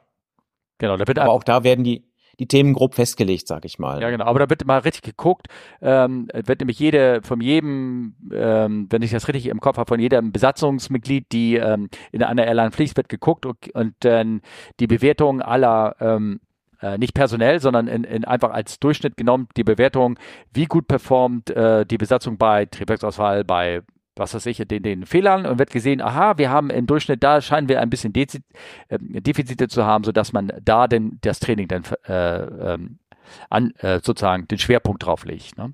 Hm, genau. Ja, genau. Und ähm, er hat ja noch viel Text geschrieben ähm, er sagt so, äh, wird der Trainingsinhalt aktuellen Vorkommnissen angepasst? Ähm, da ging er ganz konkret an seiner Frage auf die 37 Max ein, also aus den Fehl Fehlern der MCAS-Training. Also wenn das so gewesen wäre, dann wäre das auch garantiert in Trainingprogramm mit reingeflossen, dass man mit diesem Fehler umgeht und man lernt aus aktuellen Ereignissen zu. Es gibt ja mittlerweile ein vorgeschriebenes Upset Recovery Training. Ähm, also das ist Training, das ist ähm, auf den äh, basiert aus der Air France 447 Unfall, dass man da ähm, unreliable Airspeed bekommen hat und der Flieger in einen Stall reingekommen ist oder diese ganzen anderen, anderen Fälle, die da äh, passiert sind äh, in den letzten 20 Jahren, dass dann man schon vor Jahren gesagt hat, also es gibt ein Minimum Trainings, was mittlerweile auch für ganz Privatpiloten oder für, für Lehrer, für mich als Fluglehrer vorgeschrieben war, ein Training zu machen, ein Upset Recovery Training. Ähm, Genau. Mhm. Und also der Trainingsinhalt, äh, man guckt immer regelmäßig ähm, in den jeweiligen Airlines, was ist so passiert auf dem Muster, mhm. nicht nur bei einem selbst, sondern auch woanders. Ähm, und entsprechend wird das Training äh, auch dann angepasst oder Elemente von diesen Zwischenfällen werden halt ins Training reingenommen, klar. Ähm, einfach das äh, dass man guckt, dass, dass solche Sachen, Evidenzien, da sind wir wieder, äh, halt mit ihren Weg in dieses Training finden. Mhm. Genau. Er fragt dann hier weiter, ähm, ich überspringe so ein paar Texte von ihm, bitte nicht böse, bitte nicht hauen, Jens Peter. Ähm, was wird trotzdem im Flieger geübt und warum? Ähm, also er geht jetzt drauf, ob irgendwann irgendeine Art von Training im Flieger macht. Ähm, er, er, gibt als Beispiel Landeübungen im 380 in Leipzig nach der Wiedereinflottung. Also das ist was ganz Spezielles. Da geht es auch wirklich nur um Landetraining. Und selbst in diesem Landetraining, in dem Trainingsszenario, macht man keine keine äh, irgendwelche simulierten Notfalltraining in der Art. Also man landet vielleicht mit verschiedenen Landeklappen, um das mal zu, zu sehen. Das kann man ja machen. Aber ansonsten wird da nichts, im Flieger wird nichts, kein Training gemacht. Früher, ich sag, also, gab es so manche Kapaiken, die haben dann mal so eine Sicherung gezogen, geguckt, äh, regiert der Typ aus, wenn ein Instrument ausgefallen ist und sowas. Solche, solche Leute, solche Sachen ja, gab es, ne? Ähm, aber das wird, ähm, das ist äh, absolut verpönt, nicht verpönt, sondern eigentlich schlichtweg auch äh, in den Regeln nicht mehr zugelassen. Ne? Ja, genau. genau. Und ähm, er fragt noch, muss ein Checkpilot, hoffe der Begriff ist richtig, wie Olli seltener den, äh, als Schüler in den Simulator oder nicht? Hm. Also ich bin erstmal, Jens Peter, kein Checkpilot. Das muss man ja zuerst mal sagen. Ja. Ich bin zwar Ausbilder. Ja. Ähm, es hängt damit zusammen, das ist eine lizenztechnische Sache, das ist ganz lustig. Also ich bin ja, also äh, auf der Straße würde ich sagen, ich bin ja erstmal nur Co-Pilot. Ne? Mhm. Ne? Und ähm, ich habe eine Lizenz, das nennt sich TRI, Type Rating Instructor. Also ich darf halt äh, im Simulator ausbilden. Mhm. Die nächsthöhere Stufe wäre der TRE, der Type Rating Examiner. Das wäre dann der Prüfer oder auch Checkpilot oder Checker genannt. Ähm, der TRE hat aber einen ganz kleinen Haken. Man muss dafür Kapitän sein, um diese Lizenz zu bekommen. Lustigerweise, es gibt auch den SFI, den Synthetic Flight Instructor. Das ist, die Lizenz ist im Grunde genommen dieselbe, nur die Verlängerungskriterien sind andere. Und da kann SFE draufgesetzt werden, der Synthetic Flight Examiner. Den dürfte ich wiederum machen, aber ähm, das ist im Moment von der Firma nicht gewollt und von daher bin ich nur derjenige, der hinten sitzt und alles besser weiß, äh, also sprich Instructor und kein Examiner. Aber du musst genauso oft einen Simulator. Achso, ja, ja, ja, ja alles gleich. Also ich gehe normal wie jeder andere auch in den Simulator als, als äh, Aspirant sozusagen, ähm, hab aber dann on top die ganzen Ausbildungsschichten. Genau. Er fragt noch weiter, wie ist Olli denn zum Checker Haha, äh, Aha, geworden? Wär's. ja, das ist er nicht, haben wir gerade gesagt. Ähm, äh, wird er da aktiv gefragt oder wird die Stelle sozusagen ausgeschrieben und alle können sich bewerben? Genau, das ist äh, wie in jedem anderen Betrieb auch, äh, ist eine Stelle, die ausgeschrieben wird, da kann man sich drauf bewerben, macht dann Assessment und dann kann man Ausbilder werden. Genau, genau. Genau. Und ist auch, also, äh, ist auch ein, teilweise ein anspruchsvolles Assessment, ne? Ja, ja, ja, genau. Aber also ist jetzt auch klar, es ist keine Raketenwissenschaft. Nö. Man muss aber schon was für tun. Äh, man muss auch die Ausbildung zum Ausbilder dann äh, bestehen. Das ist auch nochmal ein bisschen, was man machen muss. Also von daher, ähm, ja, Genau, aber prinzipiell äh, völlig richtig, ja. Genau. Ähm, so, und äh, die Frage, die ist natürlich auch schön, was passiert, wenn jemand eine Übung gar nicht geregelt bekommt? Ist ein sofortiges Flugverbot denkbar? Äh, denkbar, ja. Ja, genau. Definitiv. Also, ja. Ähm, und das, das, ist auch äh, eigentlich eine ganz interessante Sache. Ne? Also tatsächlich, wir haben ja so viele Simulatoren. Ich versuche es gerade. Zwei, zwei Checks und drei, drei Refresher mindestens mhm. pro Jahr, also fünf Events. Und tatsächlich ähm, wäre jedes Event, wenn man die Leistung nicht bringt, in letzter Instanz, das muss ich noch nachher genauer erklären, mhm. ähm, ja, könnte zu einem Grounding führen, also sprich, dass man nicht mehr fliegt. Ja. Ähm, das macht den Job halt auch so, was heißt besonders? Ähm, das, das, das wissen halt auch nicht viele. Also viele denken, als Piloten ist erstmal für immer Piloten. Das ist halt nicht so. Ne? Also man muss die Leistung regelmäßig bringen und ähm, ja, von daher äh, rein praktisch ist es natürlich so, dass wenn man jetzt das klingt jetzt lapidar, aber wenn man wirklich mal einen schlechten Tag hat, dann hat man natürlich immer die Chance, grundsätzlich zu sagen, das machst du jetzt nochmal in einem, in einem, an einem anderen Tag. Mhm. Ähm, dann muss es natürlich passen. Aber auch dann kann man halt gucken, inwieweit man nochmal nachtrainiert oder wie man das dann äh, genau machen. Ähm, ja. ähm, und damit das nicht irgendwie in so ein, so ein Wuschel und Kuddelmuddel und je nachdem ähm, ausartet gibt, ähm, ich glaube, es ist auch vorgeschrieben bei jedem Flugbetrieb, die müssen ja ein Operational Manual haben und es gibt ein Operational Manual Part D, wenn ich das richtig sehe, das ist das Ausbildungsmanual, äh, da wird vorgeschrieben, wie die Ausbildung zu erfolgen hat. Und in der Regel, oder beziehungsweise dort muss auch eine Failure Policy drin sein, das heißt, dass es eigentlich genau geregelt ist, was passiert, wenn du einen Refresher, einen Check mit, mit so und so viel Komponenten oder irgendwas nicht äh, oder doch bestehst oder irgendwas in der Art. Also Das ist ziemlich präzise ähm, geregelt genau. und, ähm, und und auch also auch das äh, die Übung, sage ich mal, muss äh, dieser Refresher ist vorher natürlich genau definiert. Ja. Ähm, dass da alle auch gleich behandelt werden. Ne? Das ist natürlich auch wichtig. Das ist, in, also klar, das ist immer schwer. Es, es, sind halt Menschen, die da überall mitwirken an allen Seiten, aber das ist so weit wie möglich ähm, präzisiert und ähm, halt auch standardisiert. Ne? Genau, ja. richtig, genau. Also von der Seite alles gut. Und ähm, also als Beispiel, ich kann mal ähm, in einem Fall, äh, das war auch ein Kollege, das war ein Checkflug sogar, also es ging um die Lizenzverlängerung, also das Type-Rating verlängern und ähm, war äh, nicht so gut gelaufen, aber es war, hat alles gepasst, die Regeln wurden eingehalten, aber ich habe gesagt, so, ich verlängere hier deine Lizenz, ich möchte aber, dass du einen Refresher machst. So. Und ähm, das heißt, derjenige ging danach, äh, hat seine Lizenz bekommen, aber er musste danach erstmal nochmal in einen, einen Simulator gehen, ein Training. Ja. Also das, ähm, auch da gibt's gibt's flexible Möglichkeiten, die das, die Regeln irgendwie ähm, vorgehen. Ja. Genau, also es geht ja, es geht nicht darauf, äh, darum, die Leute rauschecken nee. oder rauszutrainieren, sondern es geht darum, äh, wenn da halt irgendwie äh, Defizite sind, äh, das so hinzubekommen, dass das austrainiert wird, sprich, dass es, ja. dass, dass es besser wird, ja. Das ist eigentlich das Ziel. Ja, genau. Okay. So, ähm, jetzt Peter, ich hoffe, wir haben die Frage einigermaßen beantwortet. Du hast geschrieben, ich weiß viel Text, deswegen habe ich ein bisschen Text übersprungen. ähm, ich hoffe, sind aber trotzdem auf alles eingegangen. Genau.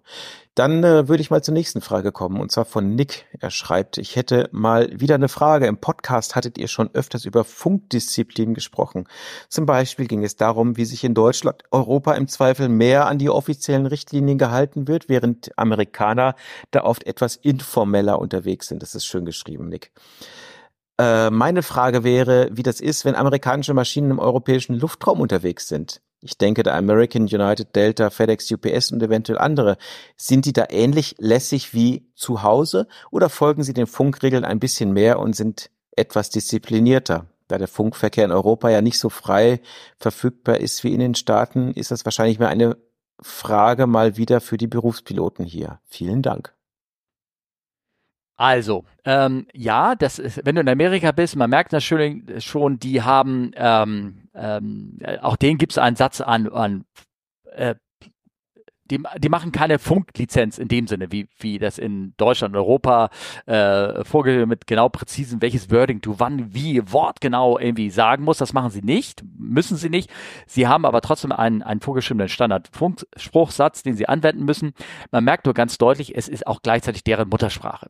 So, und dementsprechend wird dort ähm, ganz, wird anders gefunkt einfach, weil das ist, ähm, die haben ihre präzisen Anweisungen und, und genau welches Kommando erfolgt, aber es wird halt oft auch Plain Language rüber gesprochen in der Sprache, was du dir in Europa nicht so leisten kannst, dass du mit einem dass ein deutscher Fluglotse mit einem Spanier mal ganz lässig reden kann in Englisch. Das muss schon ein bisschen deutlicher sein, einfach nur ähm, um präziser, damit beide davon ähm, genau verstehen, was da gemeint ist. Also das ist erstmal der Unterschied. Ähm, und ich habe die Erfahrung gemacht, ich weiß nicht, wie du das siehst, die Amerikaner und also die da ankommen, die sind schon so ein bisschen lässiger an Ton. Checking in, Flight Level 4, also so ein bisschen dieses, dieses, das kommt auch in Deutschland vor, aber äh, es kommt nicht dieses Gelabere oder dieses sehr ähm, ähm, diese mehr an, an Gesprächshülsen dazu, wie sie in Amerika sind. Hm. Oder ja. täusche ich mich? Nee, das, ich denke, das trifft es ganz gut. Mhm. Also, ähm, ja. Also noch mehr wird es natürlich sein, äh, wenn du auf reiner äh, unter den, äh, also wenn, wenn die jetzt so in PPL-Anflügen und sowas reingeht, also da sind die Amerikaner wiederum, was so äh, Sprüche angeht, also wenn du an einen Flugplatz angeflogen ist, der nicht kontrolliert ist, da sind die Amerikaner wenigstens da habe ich Gefühl disziplinierter, dass sie da mir sagen, this is November, we are in left downwind, we are in right downwind, we are turning base, we are on final. Also dass da viel mehr äh, Funksprüche abgesetzt werden, um den, das räumliche Bild für alle Leute darzusetzen, als sie bei uns in Deutschland. Ähm, ja, ist aber auch einfach, äh, ich meine, du, du, du, du meldest ja wirklich jedes bisschen in der Platzrunde. Mhm. Ne? Also das ist ja in den USA nochmal anders äh, definiert als in Deutschland auch. Ne?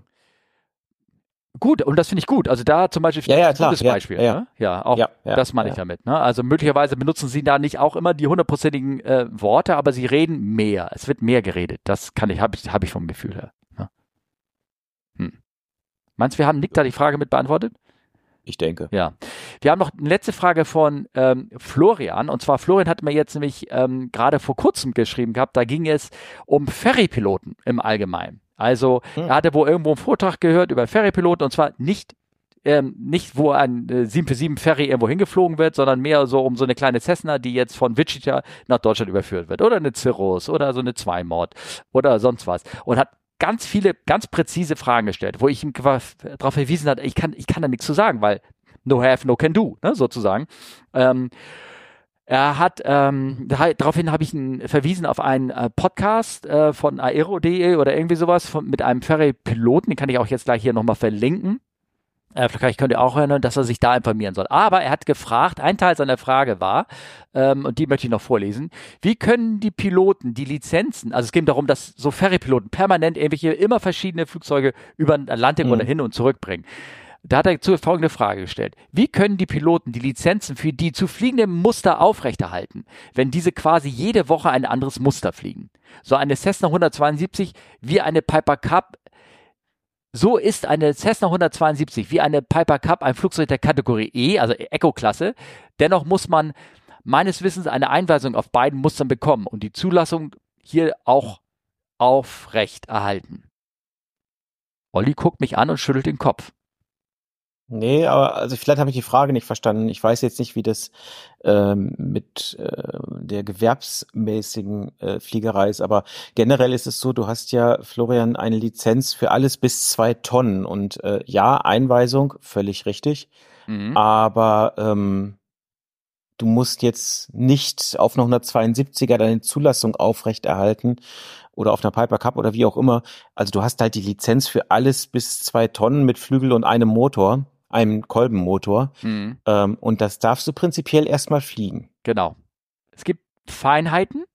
Du musst von einem Fluglehrer oder einem, äh, äh, wie heißt das, äh, C, einem CRI, ein, ähm, wofür steht das jetzt? Class Rating Instructor. Ein Class Rating Instructor, genau. Ein Flight Instructor ja. oder Class Rating Instructor musst du eine Einweisung für gewisse Punkte haben ähm, und auch eine Eintragung in ähm, auf ein, nicht ein Formblatt, aber zumindest irgendwo eingetragen werden, dass du eine gewisse Einweisung hast. Das ist einmal, ich habe das vorher auch schon rausgesucht gehabt und irgendwo liegt das bestimmt hier irgendwo auf mein, auf mein äh, Schreibtisch. Ich finde da, finde das gleich noch drauf. Ähm, das ist Einweisung auf zum Beispiel Single Power Lever Control, also eine, ähm, eine hm, Diesel Cessna zum Beispiel, die nur einen Gashebel hat. Dafür brauchst du eine Einweisung. Du brauchst eine, eine eine, das ist eine Einweisung, da, da gibt es noch eine ein, äh, Einführung oder irgendwas. Es gibt ein ganz spezielles Wort dafür. Ich habe das hier schön alles hingelegt. Ah, ich glaube, ich habe das gefunden. Eine, einmal der Umstieg auf ein neues Flugzeug, da war die Frage, oder das, eine Vertrautmachung mit ähm, Vertrautmachung auf eine Unterschiedsschulung. Das ist das Begriff. Du musst eine Unterschiedsschulung haben für gewisse Dinge, die innerhalb dieser SEP-Klasse, der Single Engine Piston Klasse, ein, das ist Verstellpropeller, Einziehfahrwerk, Kolbenmotor mit Turbolader, eine Druckkabine, ein Heckrad, also ein Spornradflugzeug, ne? ein elektronisches Fluginstrument, ein EFIS zum Beispiel, musst du eine Einweisung haben oder Single Lever Power Control, SLPC, ne, so eine diese Cessna. Da musste ein Fluglehrer oder ein, ein Class Rating Instructor einmal mit dir das gezeigt haben und eine Runde geflogen haben und das zeichnet dir ein Flugbuch ab oder es gibt so Formblätter, die man eintragen kann und die ist einmal gültig und gilt dann. Punkt. Was, was natürlich spannend ist, weil wenn du jetzt zum Beispiel eine Pitz hast, eine Pitz S1, ein Doppeldecker ist das, die gibt's in einer einsitzigen Variante ja, gut, dann äh, musst du trotzdem eine Einweisung von dem bekommen und dann wird das mit dir theoretisch alles durchsprechen und dann wirst du Solo-Runden machen und ja, so weil, ne? also, Ja, also, klar, logisch. Äh, ne? Fliegen zu zweit geht da ja nicht, ne? Also selbst das. Da bin ich jetzt überfragt, ob, ob er derjenige sich dafür einmal in so einen Zweisitzer setzen muss und das äh, offiziell. Aber es ist dann ja ein anderes, ist ja dann ein anderes Flugzeug, jetzt rein Na, akademisch. Gibt es vielleicht eine Pitz mit zwei? Äh, gibt es, aber ist ja ein anderes Flugzeug. Aber es ist Spornrad. Es geht ja nur um Spornrad. Das geht ja nur um diese eine, diese, äh, diese Einweisung auf Spornrad. Das muss ja keine Pits dann sein, ne? sozusagen. Du kannst die Spornradanweisung auf einen anderen Muster machen. Die eigentliche Einweisung auf ein verschiedenes Muster von einer 172 auf eine 152 zum Beispiel oder irgendwie sowas, mhm. dafür ist kein Fluglehrer notwendig. Wenn ich das richtig verstehe. Du solltest eine gemacht haben, also vielleicht ist dein Kumpel, der das bescheinigt, mit dem du mal eine Proberunde fliegst oder irgendwie sowas. Aber ähm, der nimmt dann aber allerdings auch die rechtlichen Verantwortung drauf, dass er dir das gezeigt hat. Aber das ist so ein einmaliges Ding sozusagen. Also da gehst du mit einem, um dir auf deine, auf deine, auf deine Frage zurückzukommen, mit deiner ähm, Frage, wenn einer eine Piper Cup nach einer 172 ist, wenn er das einmal geflogen ist, von einem einmal hat sich zeigen lassen, dann ist er good for go. Und zwar good to go, solange seine SEP-Lizenz, äh, die er alle zwei Jahre äh, äh, praktisch durch eine Befähigungsüberprüfung einmal ganz kurz nachweisen muss, solange er die hat, ist sie gültig. Und da können auch 30 ja. Jahre dann dazwischen liegen. Dann steigt er wieder in seine Piper Cup ein und fliegt los. Ob er schlau ist, das ist eine andere Frage. Ja. Genau. Ich hoffe, damit haben wir diese Frage beantwortet. Kleiner rechtlicher Kurs sozusagen. Ne? Ähm, ja, wir kommen zum Ende, ne? Ja, und da steht äh, schon wieder kleine Geschichte und äh und jetzt willst du fragen, was ich dafür habe. Ich habe ein Problem. Ich habe vor, bin mir nicht sicher, ob ich das ähm, so ähm, schon mal ähm, äh, ich wollte einen Witz erzählen. Haha. Ah, jetzt kommt's. Ja, der, der Witz erzählt. Ähm, ich weiß, ich habe den jetzt gerade kürzlich äh, jemandem erzählt ähm, und ähm, ich weiß es jetzt nicht, ob das im Podcast war oder ob ich das mal in unseren 130 Folgen schon mal irgendwo erzählt habe. Kennst du die, den Witz? Ich habe den garantiert schon erzählt, aber es macht den Witze hört immer wieder schön. Ich tue einfach so, als würde ich ihn nicht kennen. Ja, äh, die Frage, ähm, Himmel ist und Hölle ist, aus, aus Sicht der, der, der Cockpit und der ganzen Fliegerbesatzung. Kennst du das? Heaven is and Hell is on, on Earth sozusagen. Hast du die Geschichte schon mal gehört? Ich fange den Witz mal ganz gerne an. Das ist ein bisschen ein Witz, der mit Vorurteilen spielt. Und bitte, verschiedene Nationen müssen, sollen sich jetzt bitte nicht angesprochen fühlen. Jeder kann sich da ganz beliebt da rein. Ja, ja. Hell is and Heaven is. Also, der, der Himmel auf Erden ist natürlich, wenn die Piloten Deutsche sind, ne? Ist klar, ne? Das sind die besten Piloten. Wenn die Fluglotsen Engländer sind. Wenn die Köche die Franzosen sind, wenn die Liebhaber die Italiener sind und alles wurde von den Schweizern organisiert. Hell ist, die Hölle ist auf Erden, wenn die Fluglotsen die Deutschen sind, die Piloten die äh, Franzosen sind die Liebhaber, die Schweizer sind und alles wurde von den Italienern organisiert. Das wollte ich so als kleinen Witz zum Ende erzählen, weil das so ein bisschen auf diese ganze Fluglotsen-Thema und Sprechfunk irgendwie alles so dahin kommt. Und äh, einer, es gibt noch einen Zusatz, der heißt und äh, and they have Belgium drivers. Also angeblich sollen die belgischen Autofahrer noch so schlimm sein. Ich weiß es nicht, keine Ahnung. Das ist so eine alte Geschichte. Ähm, ich, mit diesem schlecht erzählten Witz dachte ich, könnten wir den abholen, oder? Sehr gut. Haben wir irgendeine Nation vergessen? Ich glaube nicht. Nein. Ähm, dann. Irgendwann erzähle ich mal einen Ötzi-Witz noch, der ist genauso schrecklich. Perfekt. Ja. Ähm, nee, dann würde ich sagen, vielen Dank, Steffen. Ja, auch für dir. Und, und ähm, wenn ihr Kontakt, Kontakt gebt und Feedback habt, nee, Kontakt, egal, ähm, dann macht es gerne. Steht am Ende. Frag, ja. frag CFWU. Ja. Bei Twitter, beziehungsweise bei X. Ja. Ich diesen Namen so genau. bescheuert. Ja. Ähm, Ihr könnt das Ganze an fragen.comeflywithus.de schicken. Ja, es gibt einen Telegram-Channel, es gibt Instagram, comeflywithus. So eine tiefe Podcast. Understroke Podcast, ja. Oh. Dann gibt's äh, bei B-Sky gibt's äh, comeflywithus.de. Mhm. Und das andere ist Mastodon. Genau, das wollte ich gerade sagen. Das, das fehlte mir gerade. Comeflywithus at podcast.social. Ja, genau. Also viele Möglichkeiten. Ähm, und die berühmte Telefonnummer von Olli, die immer noch gesucht wird, ne? Ja, genau. Okay. Und von Steffen 040. Okay, äh, in diesem Sinne macht's gut und äh, bis bald. Bis bald. Tschüss. Tschüss.